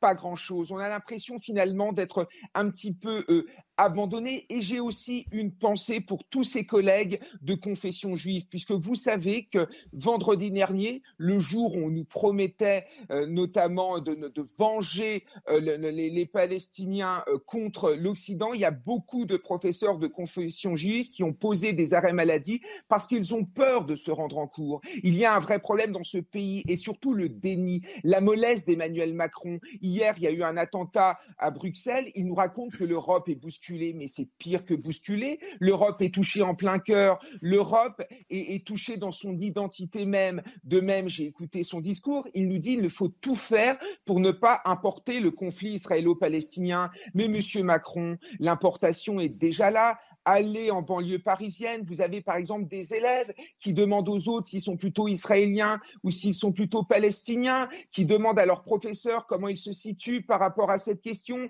demandez à la communauté juive qui souffre d'antisémitisme de plus en plus, allez dans les universités où vous avez des étudiants juifs à qui on dit toute la journée Free Palestine, Free Palestine. Il y a encore quelques jours, dans Paris, on a arrêté euh, des militants pro-palestiniens avec un drapeau qui criait à mort les juifs, c'est-à-dire qu'on est dans un pays qui a connu euh, évidemment la Shoah et des années après, on entend encore dans nos rues mort aux juifs, mort aux juifs. Donc évidemment qu'on est euh, terrorisé. Donc les professeurs sont en première ligne. On le sait, d'ailleurs, on le sait depuis 2015, puisque Daesh a euh, identifié directement les professeurs comme étant des cibles, puisque évidemment, pour les islamistes, l'école de la République, c'est l'école de la mécréance, puisqu'on apprend l'ouverture aux autres, puisqu'on apprend euh, euh, la liberté, on apprend l'égalité tout ce que combattent évidemment les islamistes. Donc il y a du dégoût, il y a de la colère, et évidemment qu'il y a de la peur. Merci beaucoup, Kevin Bossuet, d'avoir témoigné ce matin. Il va falloir que la peur change de camp, parce que c'est pas normal que les professeurs aient peur en France en allant, en allant euh, travailler. C'est pas normal, c'est un euphémisme, évidemment. Euh, merci beaucoup, Kevin Bossuet, d'avoir témoigné ce matin dans la matinale CNews. Bon courage à vous. Euh, on est avec vous, évidemment. Le, le point info, Augustin Donadieu. Le Hamas a dévoilé hier une vidéo de l'une de ses otages. Il s'agirait de Hachem, une jeune franco-israélienne de 21 ans enlevée à Sderot le 7 octobre dernier. Elle apparaît allongée et éveillée, recevant des soins au bras. L'organisation terroriste détiendrait 199 otages, selon Israël. Joe Biden se rendra justement demain en Israël pour une visite de solidarité après l'attaque meurtrière du Hamas. Le président américain va travailler à un plan pour permettre à l'aide humanitaire internationale d'entrer dans la bande de Gaza. Il doit ensuite rencontrer en Jordanie le président égyptien Abdel Fattah al-Sisi et le président de l'autorité palestinienne Mahmoud Abbas.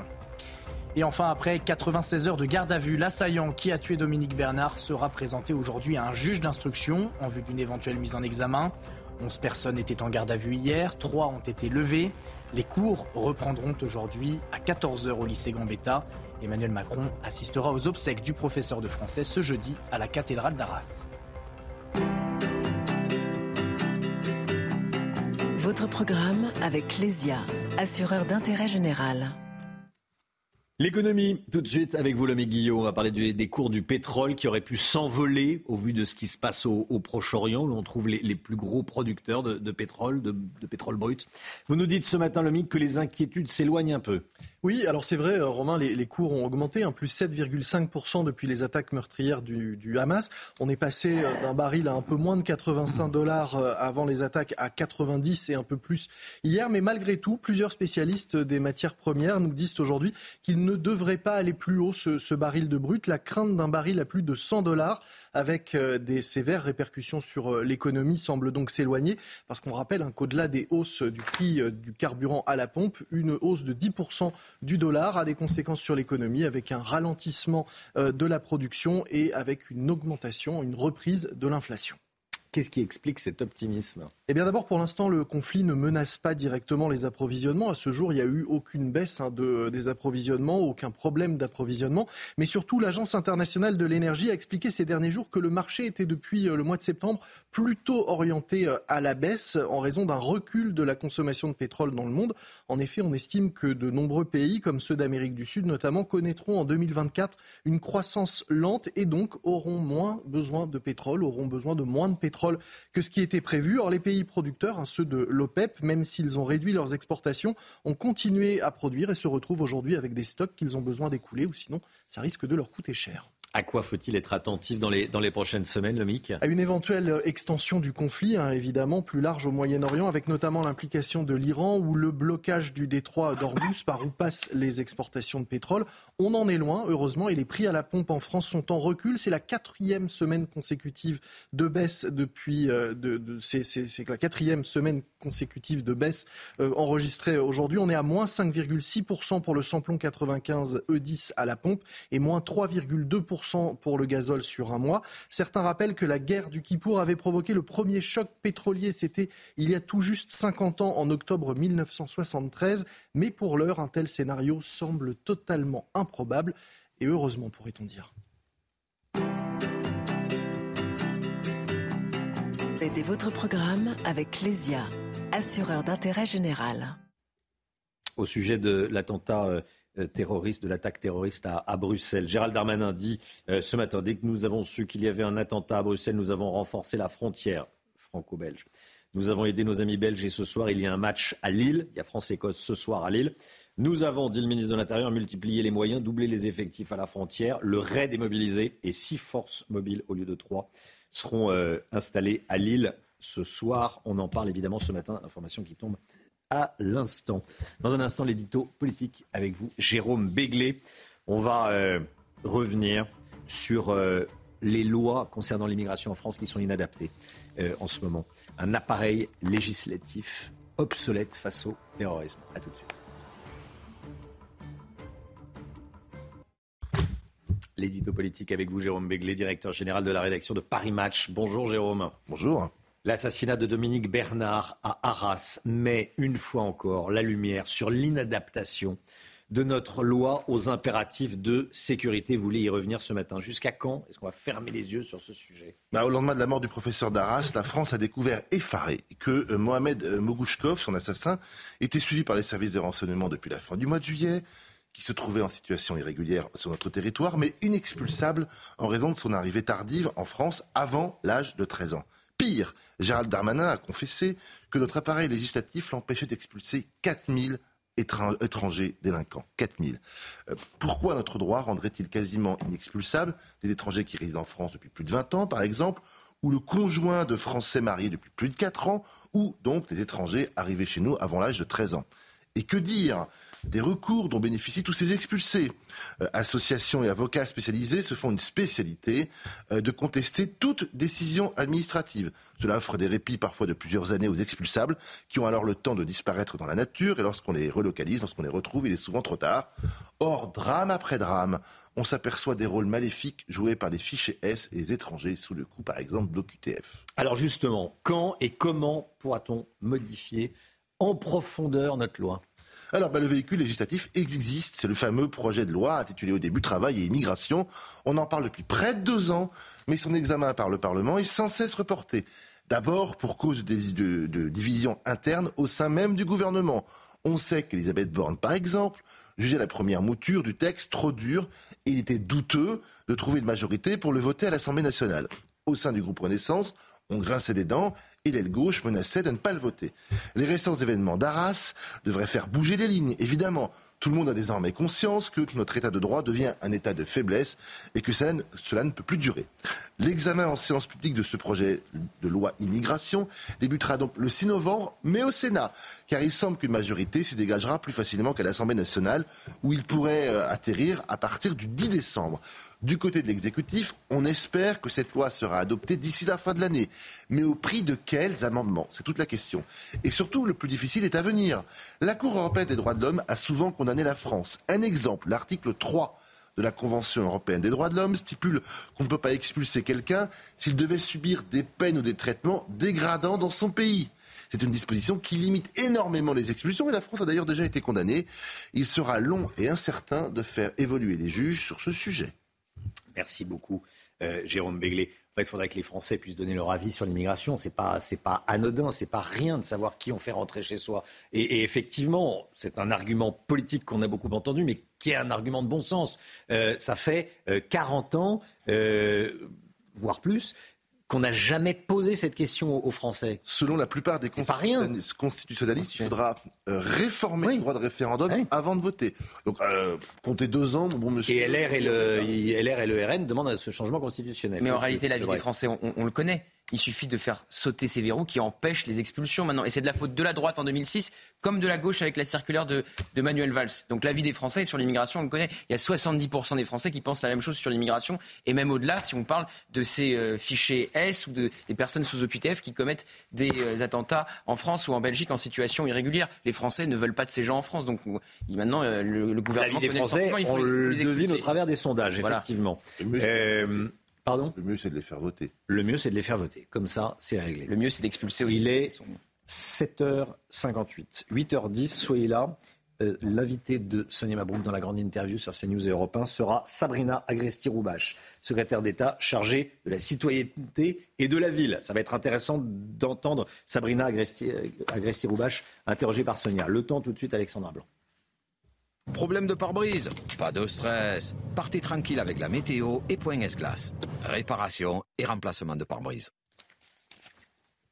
Une vigilance orange dans le sud pour deux départements, Alexandra. Oui, mais attention, c'est vraiment pour la journée de demain. Romain, aujourd'hui, aucune vigilance n'a été émise par Météo France. Cette vigilance concerne le Gard et l'Hérault pour la journée de mercredi avec de fortes pluies attendues. On attend la tempête Babette qui va balayer le pays d'ouest en est et surtout, on aura un épisode Sévenol autour du golfe du Lion. Épisode Sévenol donc à partir de mercredi où l'on attend de fortes pluies, parfois localement 200 à 300 mm de pluie du côté du Gard ou encore de l'Hérault donc situation à surveiller dans le sud pour la journée de mercredi. Alors au programme aujourd'hui, une journée de transition, petite perturbation du côté de la Bretagne avec localement euh, quelques averses actuellement. On retrouve aussi un temps assez mitigé, assez maussade sur les Bouches du Rhône, le Var ou encore en remontant vers les Cévennes avec localement euh, quelques averses. Et puis dans l'après-midi, regardez, petit à petit, les nuages vont se dissiper. Très peu de précipitations autour du golfe du Lion avec ce flux d'Est. Eh bien, on va retrouver du soleil en Bretagne, du soleil également sur les régions du Nord ou encore de l'Est. Côté température, c'est le grand écart ce matin. Couvrez-vous si vous êtes à Reims ou encore à Strasbourg avec en moyenne 2 à 3 degrés contre déjà 17 degrés à Toulouse. Et dans l'après-midi, les températures remontent 17-18 degrés pour le bassin parisien, 19 degrés en Bourgogne, 23 degrés à Limoges et Clermont-Ferrand et 28 degrés attendus sur le Pays Basque. Attention, la tempête Babette arrive demain et les conditions météo seront particulièrement agitées. On attend du vent, de la pluie et un épisode Sévenol dans le sud. Problème de pare-brise Pas de stress. Repartez tranquille après la météo avec Point S-Glace. Réparation et remplacement de pare-brise. CNews, il est 8h. Merci d'être avec nous. Merci d'avoir choisi CNews pour démarrer cette journée. Vous regardez la matinale à la une ce matin. Le suspect de l'attentat islamiste de hier soir à Bruxelles est toujours en fuite ce matin. Il a tué deux Suédois à l'arme automatique. On va vous montrer ce qui s'est passé. On va rejoindre notre envoyé spécial, Michael Dos Santos. A tout de suite, Michael. Le terroriste islamiste est un Tunisien de 45 ans en situation irrégulière. Que sait-on de lui, son profil à suivre Plus de 500 000 Israéliens ont été déplacés le long de la frontière avec Gaza. Une mesure prise pour euh, les protéger des éventuels effets dévastateurs de la guerre. On sera avec notre envoyé spécial Antoine Estève. A tout de suite, Antoine. Et puis le nombre d'otages israéliens détenus par le Hamas a été revu à la hausse. 199 otages au total. Les terroristes du Hamas ont publié ces dernières heures la vidéo d'une des otages israéliennes. La Belgique est nouveau touchée par la barbarie islamiste. Hier soir, un terroriste a ouvert le feu dans les rues de Bruxelles. Deux supporters suédois de football ont été tués. Un lâche attentat, dit le Premier ministre belge, qui précise ce matin que l'auteur des faits d'origine tunisienne. Il séjournait illégalement sur le territoire belge. Le tireur est, toujours en, fuite. Attentat revendiqué par l'État islamique. Gérald Darmanin annonce le renforcement des contrôles à la frontière franco-belge. Regardez comment ça s'est passé. Regardez ce qui s'est passé hier soir à Bruxelles.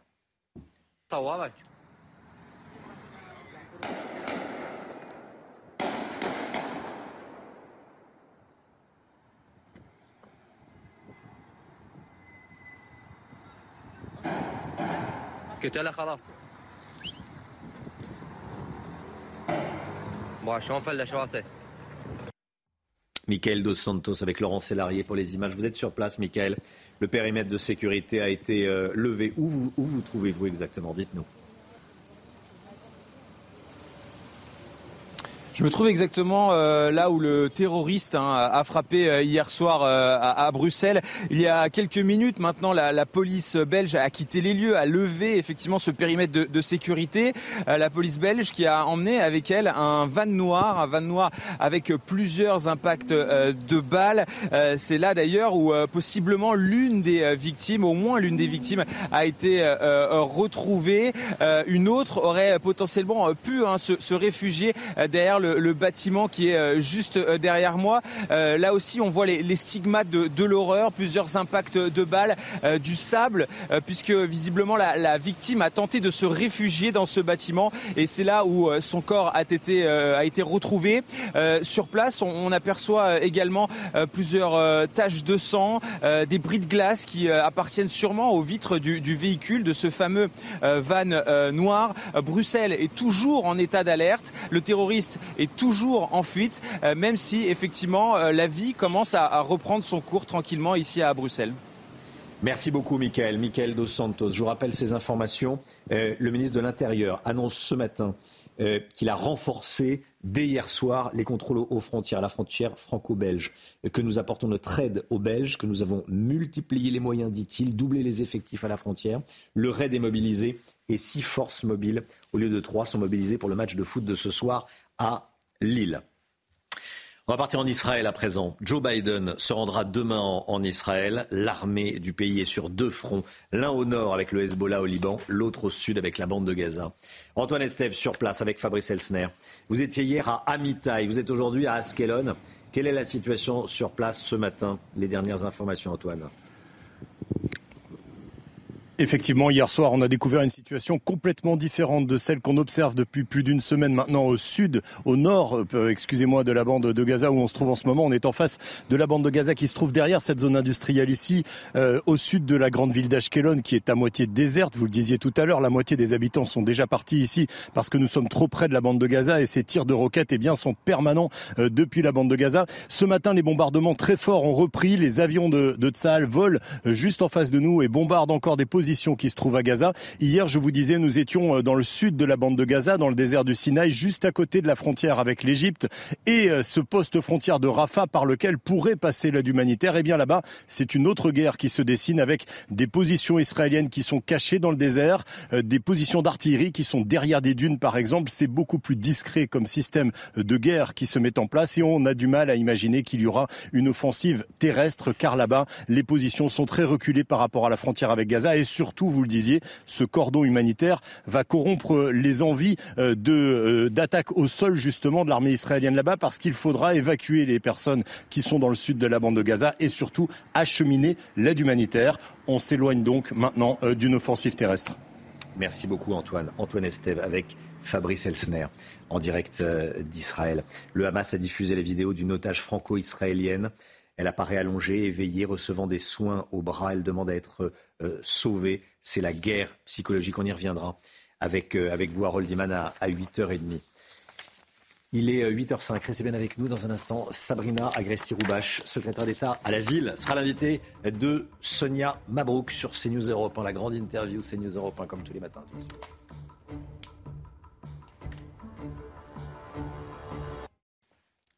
News, il est 8h12. Merci d'être avec nous. L'islamisme a frappé Israël, a frappé Arras, a frappé Bruxelles euh, hier soir.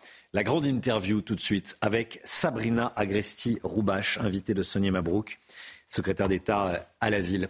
Grande interview sur CNews et sur Europe 1. Place donc à la grande interview sur euh, CNews et, Europe 1. Bonjour à vous, Sabrina gresti Bonjour, Sonia Mabrouk. Et bienvenue. Vous êtes secrétaire d'État en charge de la citoyenneté de la ville. Un attentat islamiste a donc frappé euh, la Belgique hier. L'assaillant a battu deux Suédois. Le terroriste se revendique de l'État islamique. C'est un Tunisien qui était en situation euh, irrégulière sur le sol belge. Je voudrais préciser qu'à l'instant, c'est ce qui nous parvient de la Belgique, il y aurait eu une interpellation de cet individu, probablement, hein, de ce suspect, si c'est euh, bien lui. On attend confirmation.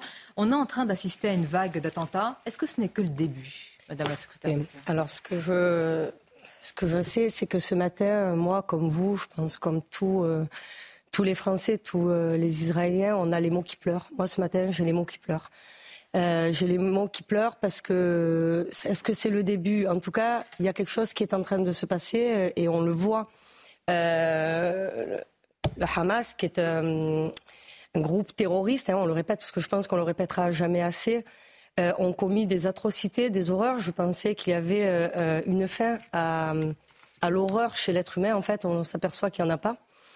Donc, euh, ce qui est euh, sûr, c'est que si euh, ce terroriste est, arrêté, tant mieux. Par contre, ce qui est sûr, c'est que le président de la République l'a rappelé, je tenais moi à le rappeler aussi, nous serons impitoyables avec les terroristes. Impitoyables, voilà. Et ça veut dire quoi? Ça veut dire mettre les moyens là où il faut, ne pas se mentir, dire par exemple que tous les fichiers S, et c'est ce qui a été demandé, le président de la République l'a demandé, et maintenant moi qui suis en charge de la citoyenneté, tous les fichiers S euh, avec une carte de séjour, donc étranger, régulier ou irrégulier, on le retirera. Donc les irréguliers ont vocation tout de suite à quitter le territoire et pour les réguliers, retirer leur titre de séjour et les expulser. Et dans un premier temps, les, euh, les, priver de liberté. Et je pense qu'il faut aller beaucoup, beaucoup plus loin. Que ne l'avez-vous fait avant? On entend vos Parce que le droit nous l'empêchait. Mais alors on est pieds et poings liés. Ben non, donc il faut changer le droit. Ah ben, il faut changer le droit. Moi, moi c'est très simple. pour la sécurité. L'illégalité est aujourd'hui protégée par la jurisprudence, par la complexité normative, par les cours non, parce qu'il y a des Non, parce qu'il y a des associations. Par exemple, si vous prenez le cas de celui qui a tué le professeur Dominique Bernard et qui a blessé grièvement trois autres personnes, il, il me semble bien qu'il y avait des arrêtés d'expulsion. Le préfet avait pris l'arrêté d'expulsion. Et qu'est-ce qui s'est passé? Ce sont des associations qui sont allées contre le droit. Parce que le travail des associations. Vous le découvrez? Non, je le découvre pas. Je le savais. Comme Alors pourquoi on n'a pas eh, Parce qu'il est compliqué de changer le droit. Et je pense que c'est le moment. C'est le moment, notamment dans la loi euh, immigration et euh, donc mieux contrôler l'immigration et mieux assumer l'intégration, c'est ce qu'il faut faire. Il faut aller beaucoup. Quand le droit ne va pas et qu'il ne correspond plus à son époque, il faut le changer. Moi, c'est ce que, dit le ministre de l'Intérieur. Il dit justement, euh, il faut voter cette loi immigration. Mais la droite et à la droite de la droite disent, mais au contraire, ça va être un appel d'air encore plus important. Non, parce Nos frontières seront encore moins maîtrisées par la régularisation des sans-papiers dans les métiers en tension. C'est pas ça qui est prévu et je, je pense que c'est pas je pense, je sais que c'est une déformation de ce qui est réel dans cette loi. Dans ce projet de loi, qu'est-ce qu'on dit? On dit il y a des gens qui travaillent chez nous des personnes d'origine étrangère qui ne posent pas de problème, qui travaillent dans des métiers, comme vous dites en tension, parce qu'on en a besoin. Situation et qui sont. Et est-ce que c'est est-ce que c'est admissible d'avoir des gens qui travaillent, qui payent leurs impôts et dont les, euh, employeurs, par exemple, disent ben, on en a besoin. Là, il faut, moi, c'est ce que je crois, il faut régulariser ceux qui, sur notre territoire, ne posent pas de problème, qui sont là depuis longtemps. Rappelez-vous, Gérald Darmanin l'a rappelé, qui sont là depuis plus de trois ans. En revanche, être beaucoup plus sévère sur tout ce qui est irrégulier. Et quand vous prenez le cas du terroriste d'Arras, celui qui a commis cet acte atroce contre le professeur Dominique Bernard. Qu'est-ce qui se passe? On n'a pas pu l'expulser parce qu'il est arrivé sur le sol français avant 13 ans.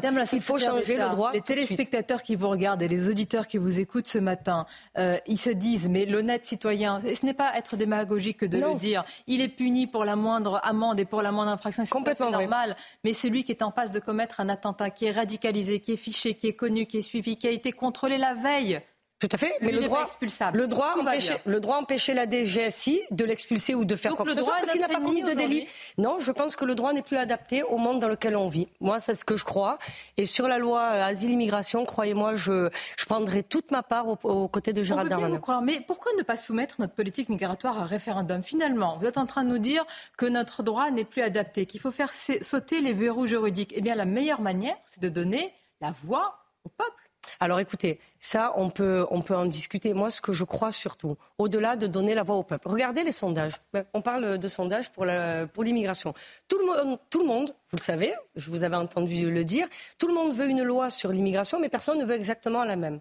Je pense que c'est le rôle du politique, donc l'exécutif et les deux parlements, le Sénat et l'Assemblée nationale, de prendre leur part et de proposer quelque chose qui corresponde à son époque. On ne peut plus être anachronique dans notre droit. Ça, c'est ce que je crois, je l'assume, je le dis. Je sais qu'encore une fois, on va dire oh, euh, c'est pas possible de dire des choses comme ça. Moi, je le dis. Mais oui, il faut encore la maîtrise de nos frontières? On entend vos mots. J'ai noté entre euh, Éric Dupond-Moretti dit la justice est intraitable. Emmanuel Macron, l'État est impitoyable. Gérald Darmanin, il y a quelque temps, nous serons méchants avec les méchants. Vous savez les méchants, ils nous frappent. non, mais vous savez combien d'attentats euh, déjoués par la DGSI Il est vrai. Il faut saluer cela.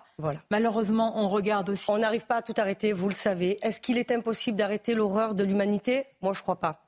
Je ne crois pas, puisque l'humanité nous démontre à chaque époque, à chaque décennie qui passe, qu'elle est capable d'être encore plus terrible que celle qui l'a précédée. Mais à un moment donné, la réalité, quand je dis adapter notre droit, nous connaissons les failles de notre... Parce que la réalité, c'est ce que me disent moi les gens. Bon, vous savez, moi je suis quelqu'un de normal et qui vit avec qui sur notre territoire? Hier à cette place, Sabrina Gresti-Robache, il y avait l'eurodéputé LR Nadine Morano. Il dit mais il est temps, il est temps de prendre le, la maîtrise sur notre euh, politique migratoire. Et elle dit, il faut, ce sont ses mots, stopper l'invasion migratoire. Non, elle, non, non, non. Vous savez, être outrancier dans les propos n'aide pas. C'est pas une réalité. Non, c'est pas une réalité parce que notre réalité, c'est que nous savons exactement combien de gens rentrent, combien de titres de séjour nous donnons. Vous savez qui? Non, mais bien sûr, évidemment que nous savons qui, puisque nous sommes capables. Je vous donne un chiffre. Sur les fichiers S, voilà, je vous le, je vous le redonne, c'est 2852.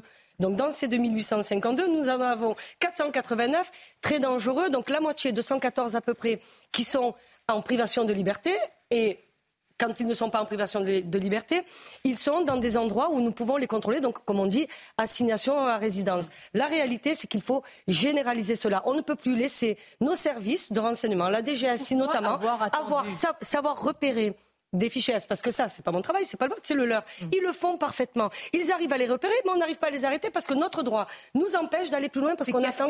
C'est kafkaïen. Donc maintenant, je pense qu'il est temps que cette loi sur l'immigration arrive tout de suite et que tous les courageux, vous savez, les commentateurs, vous êtes vraiment capable de dire ce matin que c'est une loi sur l'immigration qui va nous protéger? Non, je dis que c'est une loi sur l'immigration qui va pouvoir répondre en tout cas aux enjeux de notre époque. Regardez, euh, réussir à identifier quelqu'un d'isolé, parce que là, ce qu'on voit, sur l'attentat d'Arras, les attentats de Suède. Et encore une fois, je, je, regarde les choses aussi de manière pragmatique parce que c'est notre devoir.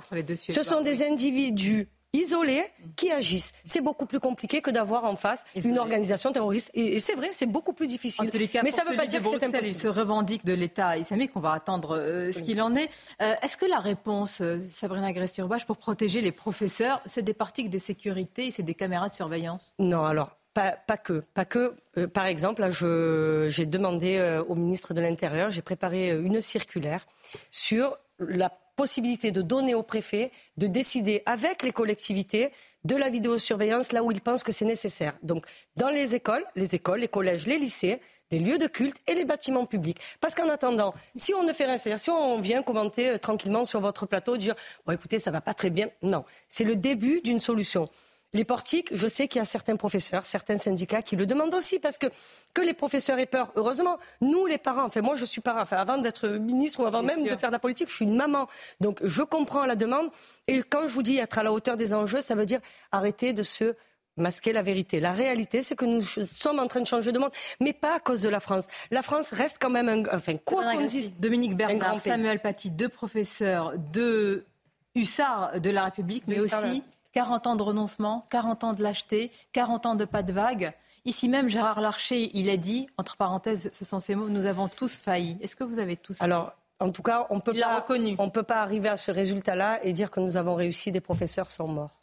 Des professeurs sont morts. Donc comment, devant leur mémoire, à part s'incliner et, euh, et, se dire que moi, j'aurais donné tout ce que j'ai pour que ça n'arrive jamais. Mais la réalité, c'est que maintenant, nous sommes, je suis en fonction, du haut de mon, euh, de mon secrétariat d'État à la citoyenneté, à la ville. Je compte prendre non seulement toute ma part, et aller avec tout le courage qui m'anime parce que c'est un engagement, un vrai engagement. Citoyenneté. absolument. Et, la citoyenneté, c'est très important. C'est très important. Parlons-en dans l'Hérault. Je vous donne un exemple. Un professeur a été menacé de mort par un élève qui a diffusé sur son compte Snapchat son nom avec l'émoticône un couteau. Et il a écrit tel prochain.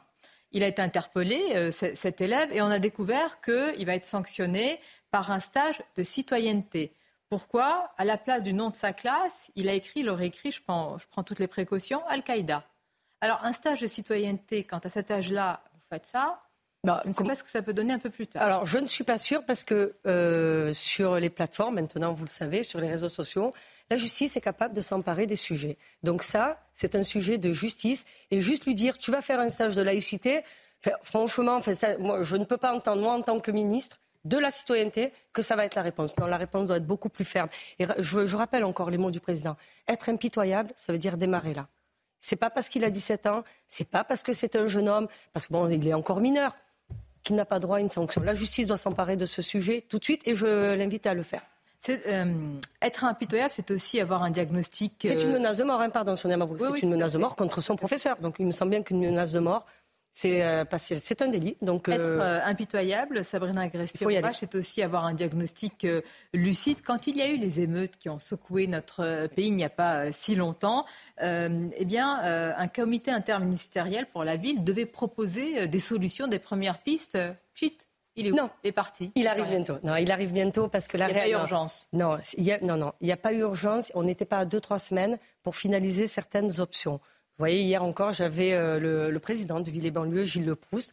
Demain, euh, il me semble qu'ils fêtent leurs leur 40 ans, c'est ça? La réalité, c'est que nous avons beaucoup de propositions sur la table et que j'ai estimé, en étant arrivé cet été dans ce ministère de la Ville, donc maintenant c'est la citoyenneté et la Ville, de dire on peut prendre encore un petit peu de temps pour se concerter et finaliser des propositions, mais qui viennent d'eux. Oui, moi, d'accord sur le diagnostic, parce que vous, en, août 2023, vous avez dit le raccourci entre l'immigration et les émétiers est faux. Or, selon un rapport réalisé conjointement par l'inspection générale de l'administration et l'inspection générale de la justice, là je préfère vous lire les mots, les condamnés sont majoritairement des hommes de nationalité française. Selon la préfecture de police pour sa zone de compétence, une grande majorité des émeutiers interpellés sont des jeunes individus de nationalité française, mais originaires de l'immigration, deuxième ou troisième Donc on parle bien de citoyenneté. Principalement du Maghreb et, d'Afrique subsaharienne. Donc on parle bien Il de citoyenneté. Il n'y a pas de sujet d'immigration, d'intégration, d'assimilation. Non, alors d'immigration, non, puisqu'ils sont français. Ils sont nés sur le territoire, ils sont français. Qu'il y ait un sujet d'adhésion à nos valeurs de la République, cela va sans dire. Enfin, comment oser venir sur ce plateau euh, contredire une réalité Que nous devons faire tout ce qui est de notre devoir. Moi, en tout cas, c'est comme ça que je le prends. Mon devoir, c'est aussi de dire à ces jeunes la chance qu'ils ont d'être français.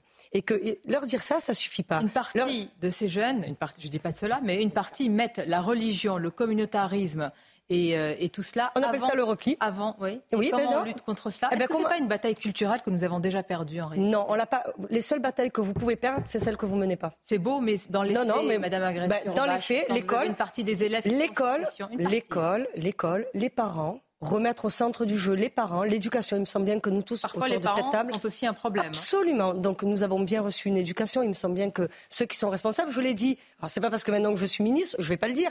On est responsable de ce qu'on fabrique, à l'exception des mamans isolées. Parce qu'on se rend compte, vous voyez, dans les quartiers prioritaires, 30% de femmes sont des mamans isolées. Comment une maman isolée, seule, avec trois enfants, qui a un petit salaire, peut-elle s'en sortir? Je pense que là, il faut aider. En revanche, ceux qui ont les moyens d'éduquer correctement leurs enfants et qui ne le font pas, là est leur responsabilité. Je vous rappelle juste que quand on marie euh, les gens, moi je ne suis pas mère, mais quand il y a des mères qui marient euh, euh, nos concitoyens, l'article 371-1 du Code civil, vous devez, ils doivent s'occuper de leurs enfants, c'est-à-dire assistance, et ils ont la responsabilité de l'éducation de leur foyer.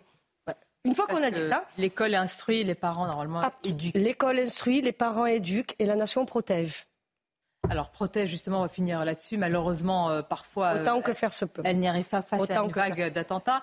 On va rappeler ce qui s'est passé à Bruxelles, cette information selon laquelle le suspect aurait été arrêté. Je préfère le dire au, au conditionnel. Euh, ce sera ma dernière question, Sabrina Agresti-Rebach. Quand le président, quelques jours avant euh, que Dominique Bernard ne soit assassiné, dit nous devons rester unis, est-ce qu'il prêche dans le vide aujourd'hui? Pas du tout. Il a raison. Nous sommes, il y a les fractures, il y a la fragmentation, il y a tous les problèmes dont nous venons de parler. Il n'y a même pas d'unité nationale. Le RN demande la démission de Gérald Darmanin. Où est l'unité aujourd'hui? Alors écoutez, moi je ne sais pas, euh, enfin je laisse le, Rassemblement national face à ses responsabilités.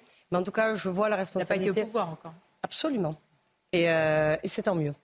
Euh, la réalité, c'est que le président de la République, ça reste quand même le président de la République dans sa fonction. Donc appeler à l'unité de la nation, il a raison de le rappeler. Je sais que ça peut paraître des mots vains, mais quand vous vous baladez, ben moi, je, tous les jours, je suis dehors. Moi, je suis très peu dans mon bureau. Je suis toute la journée, comme je le dis, avec les gens dehors. L'appel du président de la République à faire nation a été entendu. Et comment il a été entendu Parce que, vous savez, quand des choses graves, comme il arrive en ce moment, regardez ce qui se passe en Israël, regardez ce qui se passe chez nous. Si on n'est pas ensemble, là, je peux vous garantir qu'on n'y arrivera pas. Et moi, je crois que nous sommes une grande nation.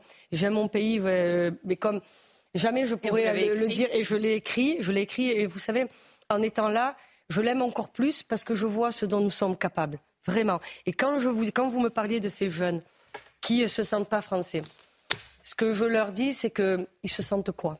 Ils Vous savez, ils sont ni d'ici ni d'ailleurs. En fait, il faut les ramener ici.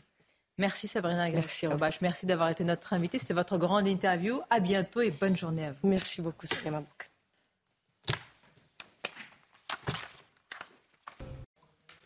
C'est News, il est 8h30. Merci beaucoup d'être avec nous. Merci à vous, Sonia Mabrouk, et à votre invité, Sabrina Agresti-Roubache, secrétaire d'État à la ville.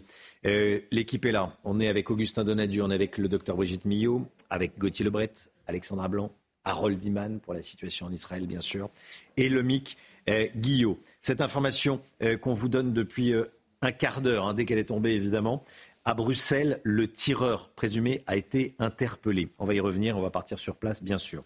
On a appris donc il y a quelques minutes qu'un homme soupçonné d'être le tireur vient d'être interpellé à Bruxelles. Bruxelles frappé hier une nouvelle fois par le terrorisme islamiste. Deux supporters suédois ont été assassinés. C'est le premier titre, évidemment. Assassiné à l'arme automatique. On va vous montrer ce qui s'est passé. Son profil. Le terroriste est un Tunisien, en situation irrégulière. Il a 45 ans. Voici son visage, son profil dans ce journal. Le nombre d'otages israéliens détenus par le Hamas a été revu à la hausse. 199 otages au total. Les terroristes du Hamas ont publié ces dernières heures la vidéo d'une des otages israéliennes. On sera en direct avec le colonel Olivier Rafovitz, porte-parole de l'armée israélienne.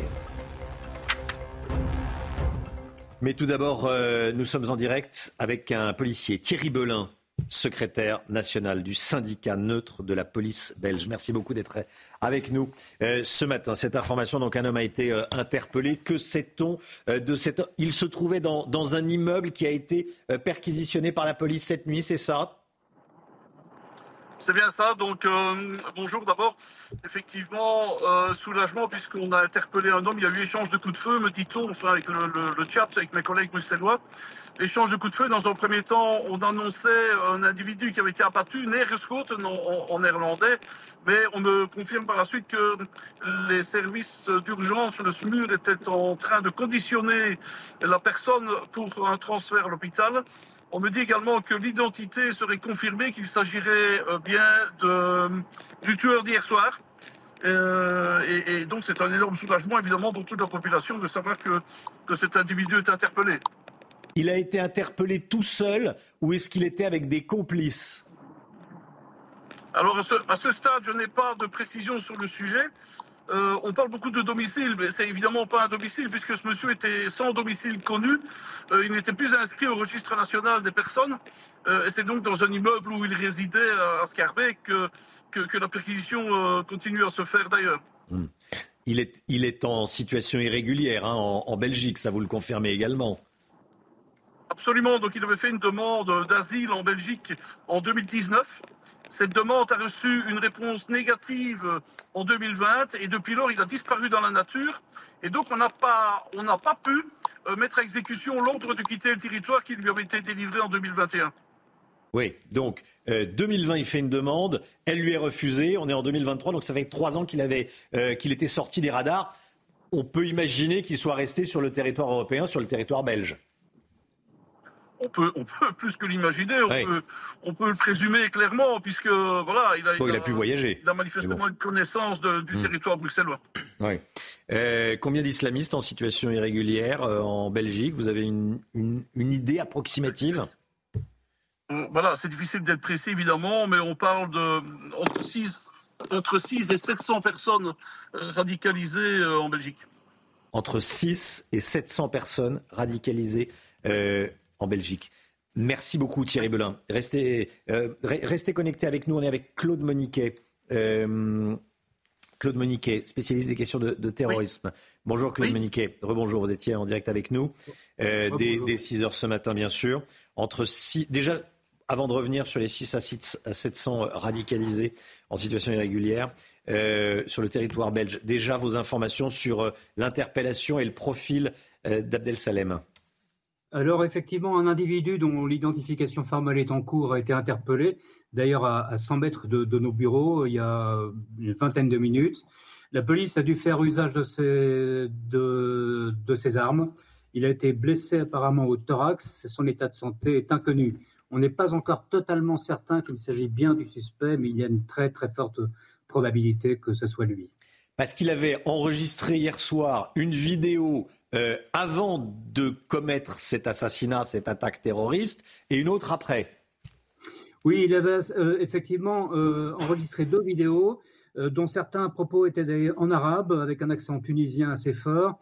Le, les propos étaient parfois difficiles à, à, comprendre, mais grosso modo, il disait deux choses. Il disait qu'il était que les musulmans vivent et meurent pour leur religion et que lui allait rencontrer son Dieu, ce sont ses termes, hier. Euh, et deuxièmement, il euh, disait avoir tué trois Suédois. En fait, il y a deux victimes, mais il parlait également des enfants de Gaza. Donc, c'est un mélange de motivations dans lesquelles on trouve à la fois l'influence de ce qui se passe au Moyen-Orient aujourd'hui et probablement la volonté de, de entre guillemets, venger l'islam qui aurait été humilié par les profanations du Coran ces derniers mois en Suède. Il était SDF, il était sous les radars de l'administration euh, belge et, bruxelloise. Euh, mais il était a priori au courant euh, de l'actualité. Il savait qu'il y avait ce match de football hier soir et qu'il y avait des supporters suédois dans, dans la ville de, Bruxelles. Et il n'a pas choisi ses, ses, victimes au hasard. Non, pas du tout. Alors je serais très prudent quand on dit qu'il est SDF, parce qu'effectivement tout le monde dit qu'il n'était pas localisable. Il se fait quand même qu'il a été abattu ce matin à une centaine de mètres de l'endroit où il résidait, de sa dernière résidence connue, officielle en Belgique à Bruxelles. Donc je serais quand même très prudent là-dessus. Pour le moment, on ne sait pas tout. Je ne suis pas sûr qu'il était tellement introuvable que ça. Je pense que je ne suis pas sûr non plus qu'on ait fait tous les efforts nécessaires pour euh, exécuter l'ordre de quitter le territoire. Restez avec nous, euh, Claude Monica. Je voudrais qu'on revoie ce qui s'est passé. Euh, un témoin a filmé toute la scène hier soir. Regardez.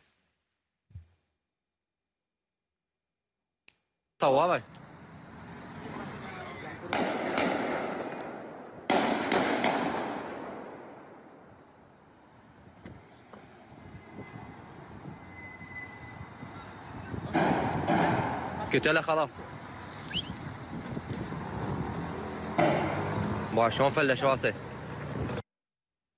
euh, sans aucune pitié, cet homme a, a euh, assassiné ses, ses, deux supporters euh, suédois. Thierry Belin, avec nous, euh, il commet son acte et ensuite il part. Euh, pourquoi vous avez mis autant de temps à le retrouver Pourquoi la police belge a-t-elle mis, mis autant de temps à le retrouver On se trouve en zone urbaine, c'est évidemment très dense. Euh, il connaît particulièrement le, terrain bruxellois et donc, vous savez, on, signale quelqu'un avec une veste de type orange, etc. Euh, il faut quelques secondes pour enlever cette veste et se fondre dans, la ville. Euh, il connaît la ville et donc il circule en, scooter, il se déplace de manière rapide et, on avait perdu manifestement sa trace avec les caméras de vidéosurveillance. Donc ça, ça prend du temps et il faut que toutes les infos soient, soient concentrées pour qu'on puisse en, en les exploiter. Thierry Belin, euh, Gérald Darmanin a annoncé avoir renforcé la, les contrôles à la frontière franco-belge, doublement des, des effectifs. La sécurité du match France-Écosse à Lille ce soir, ça c'est pour la partie française, est également euh, renforcée. Le raid et six forces mobiles seront mobilisées à Lille ce soir, en France. Euh, côté belge, est-ce que le niveau de menace va être euh, relevé? Le niveau de l'alerte? Alors il l'est d'ores et déjà, puisque le niveau 3 euh, sur une échelle de 4 a été décrété pour l'ensemble du territoire belge. Et euh, le niveau 4 est, était euh, décrété à Bruxelles, puisque évidemment, au, moment où on a décrété ce niveau, euh, l'auteur n'était pas encore interpellé. On va voir si le niveau 4 va être maintenu. J'imagine que non, parce que c'est quand même extrêmement contraignant et pour les forces de police et pour, pour les citoyens. Mais le niveau 3, à mon avis, va être maintenu, en tout cas dans, un premier temps. On verra cet après-midi avec le Conseil national de sécurité ce, que va décider le Premier ministre et, et, et, son gouvernement. Merci beaucoup Thierry Belin. Merci d'avoir été euh, en direct avec nous.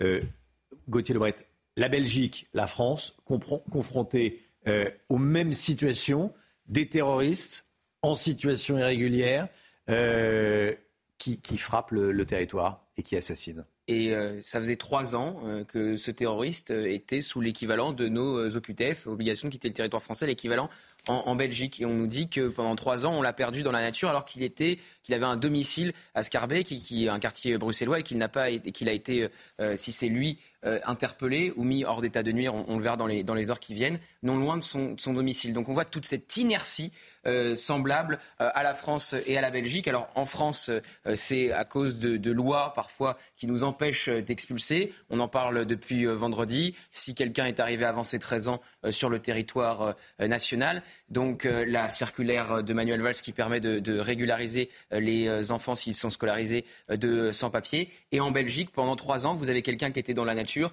pas très loin, alors qu'il était sous obligation de quitter le territoire et qui commet ensuite, trois ans plus tard, un attentat. Donc on voit effectivement que les gouvernements euh, français et belges, et même européens, doivent vraiment se réveiller parce qu'il est question effectivement de la vie de ressortissants et d'Européens. Merci Gauthier. Voilà ce que l'on pouvait dire sur, euh, sur euh, Bruxelles. On va partir à présent en Israël. On est en direct avec le colonel Olivier Rafovitz, porte-parole de l'armée israélienne.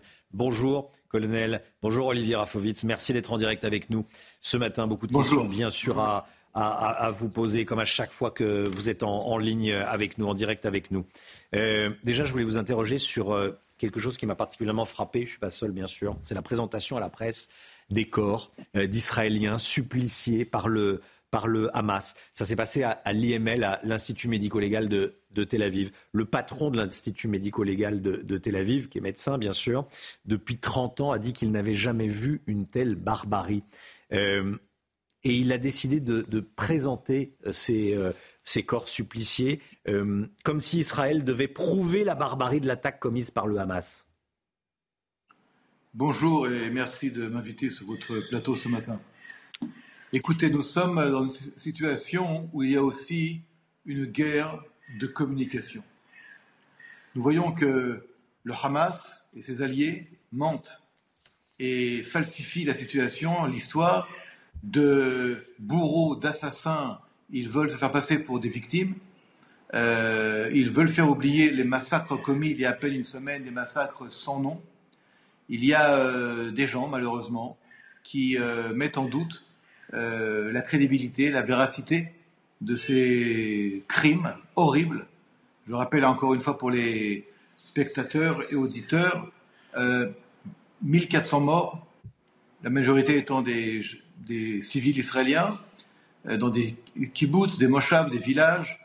Près de 300 morts dans une fête, euh, une rêve party, où la majorité sont des très jeunes. Près de 200 kidnappés, euh, des jeunes, des enfants, des vieillards. et une barbarie sans nom, des gens décapités, des femmes éventrées, les fœtus d'une femme enceinte,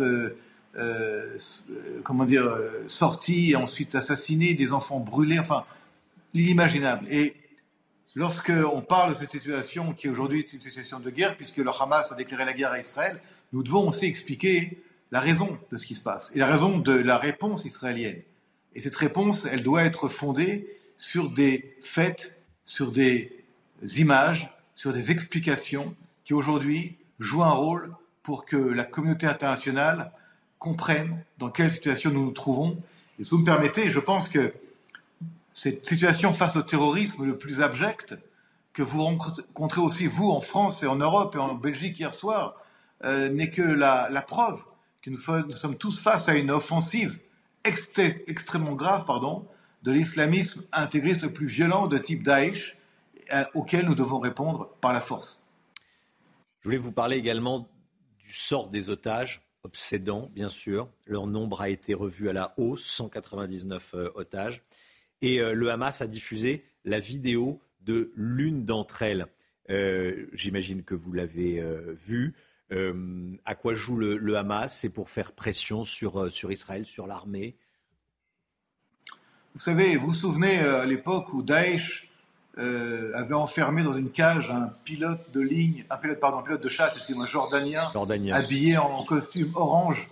Et dans sa cage, les, les Daesh avaient mis le feu au pilote qui est mort brûlé vif devant des caméras, puis ensuite les images avaient été propagées de par le monde. Et je ne vous parle pas des, décapitations directes et ensuite. Nous avons affaire, si vous voulez, à des, à des gens euh, qui euh, n'ont aucun problème euh, pour utiliser la mort, le crime, le sang et multiplier entre guillemets l'effet de cette brutalité sans nom, de ces crimes, pour euh, influencer les masses et les, et les, et les, consciences. Et c'est ce que fait aujourd'hui le Hamas euh, comme d'autres euh, groupes et organisations terroristes les plus violentes. C'est une guerre psychologique à laquelle, à laquelle pardon, joue le Hamas, parce que ce n'est pas un jeu, mais il joue dans cette, cette, ce contexte pardon, de guerre psychologique, d'influence, et nous devons être extrêmement intelligents, extrêmement forts pour contrer cette guerre de, de, de la communication, cette guerre psychologique, et répondre euh, par d'autres moyens, par différents moyens. Mais nous ne pouvons pas, nous, Israéliens, tomber dans ce piège tendu par le Hamas, et c'est important que la communauté internationale et la presse également ne rentrent pas, ne tombent pas dans ce piège. Colonel Olivier Rafovitz, une, dernière question. Euh, Joe Biden en Israël demain, il va ensuite se rendre en Jordanie. Euh, il met tout son poids diplomatique, tout le poids diplomatique des États-Unis pour euh, pourquoi faire justement? Qu'est-ce qui va en sortir Tiens? D'abord, nous, sommes euh, dans une relation avec les Américains, avec son président, M. Joe Biden, une, relation qui au-delà de l'intérêt des États, de l'intérêt politique, l'intérêt sécuritaire, euh, est également l'expression d'une amitié et d'un partage de valeurs communes, qui sont les partages de valeurs de démocratie, de liberté et surtout de, protection des populations face à l'innommable, face à l'ignominie. Et cette visite est très importante. Évidemment qu'elle a des conséquences multiples que nous saurons après la visite de M. Joe Biden, mais c'est très important actuellement pour Israël et pour les démocraties alliées de montrer cette relation de soutien et de partage de valeurs, parce qu'Israël est aujourd'hui en première ligne face à l'islamisme intégriste le plus violent, je dis bien le plus violent, et euh, c'est important que nous soyons unis avec nos alliés, avec nos amis, face à cette offensive qui malheureusement ne s'arrête pas en Israël. Merci beaucoup, colonel Olivier Rafovitz, porte-parole de l'armée israélienne. Merci d'avoir été en direct avec nous ce matin dans, la matinale de, de, de, CNews. Merci à vous. Il est 9h moins le quart, c'est l'heure de la santé avec le docteur Brigitte Millot. Vivez un moment d'émotion devant votre programme avec XXL Maison, mobilier design et décoration. Docteur Brigitte Millot avec nous. Bonjour Brigitte. Bonjour. On l'aurait presque oublié, mais la grippe revient chaque année. C'est aujourd'hui le lancement de la campagne de vaccination contre la grippe. Pour commencer, un petit rappel sur la grippe. Qu'est-ce que c'est? La grippe, c'est dû à un virus, un virus très contagieux. Je vais vous le présenter hein, en image, on va voir à quoi il ressemble. C'est un virus à ARN. Hein. On, en a beaucoup parlé des virus à ARN. Ce sont des, virus qui ont comme propriété de pouvoir muter souvent. Euh, donc voilà, celui-ci, on savait qu'il y avait pour reparler du Covid, la protéine Spike, on en a beaucoup parlé, eh bien celui-ci, il a deux protéines essentiellement à sa surface, la protéine H et la protéine N, l'hémagglutinine et la neuraminidase. Si je vous parle de ça, c'est parce que souvent, on entend parler de grippe H1N1, on ne sait pas trop à quoi ça correspond, ou H3N3, etc. Ça vient en fait, le, le N et le H, de leurs protéines de surface. Donc un virus très contagieux, on le disait, la campagne commence aujourd'hui, elle devrait s'arrêter le 31 janvier, mais je vous rappelle que l'an dernier, elle avait été prolongée d'un mois devant la force euh, et, la, durée de l'épidémie. Hein. Euh, à qui s'adresse-t-elle? Elle, s'adresse à peu près comme d'habitude aux personnes de plus de 65 ans, aux personnes fragiles, aux personnes obèses, aux femmes enceintes lors de toute leur grossesse, premier, deuxième, troisième trimestre hein, de la grossesse, puisque pendant la grossesse, leurs défenses immunitaires sont affaiblies, donc elles sont plus à risque de l'attraper et de le transmettre. Donc vaccination pour les femmes enceintes, les personnes obèses, tous les professionnels de santé, les professionnels aussi exposés au virus aviaire et porcin. Et la nouveauté cette année, ce sont les enfants de 2 à 17 ans, ce qui n'existait pas en France avant. Ah oui, pourquoi? Oui, pourquoi? Plusieurs raisons. Euh, il y a d'un côté la cible, la cible, les personnes à risque, ce sont les personnes de plus de 65 ans, comme on va le voir. Mais en plus, chez les personnes euh, de plus de 65 ans, il y a une baisse de l'immunité, donc le vaccin est un peu moins efficace que chez les jeunes. Mais il y a surtout le véhicule, ce qui va transmettre le virus. Et on sait que ce sont les enfants les plus gros transmetteurs de ce virus de la grippe. Quand on fait un PCR, un test PCR à un enfant, il y a mille fois plus de virus que quand on fait un test PCR à un adulte.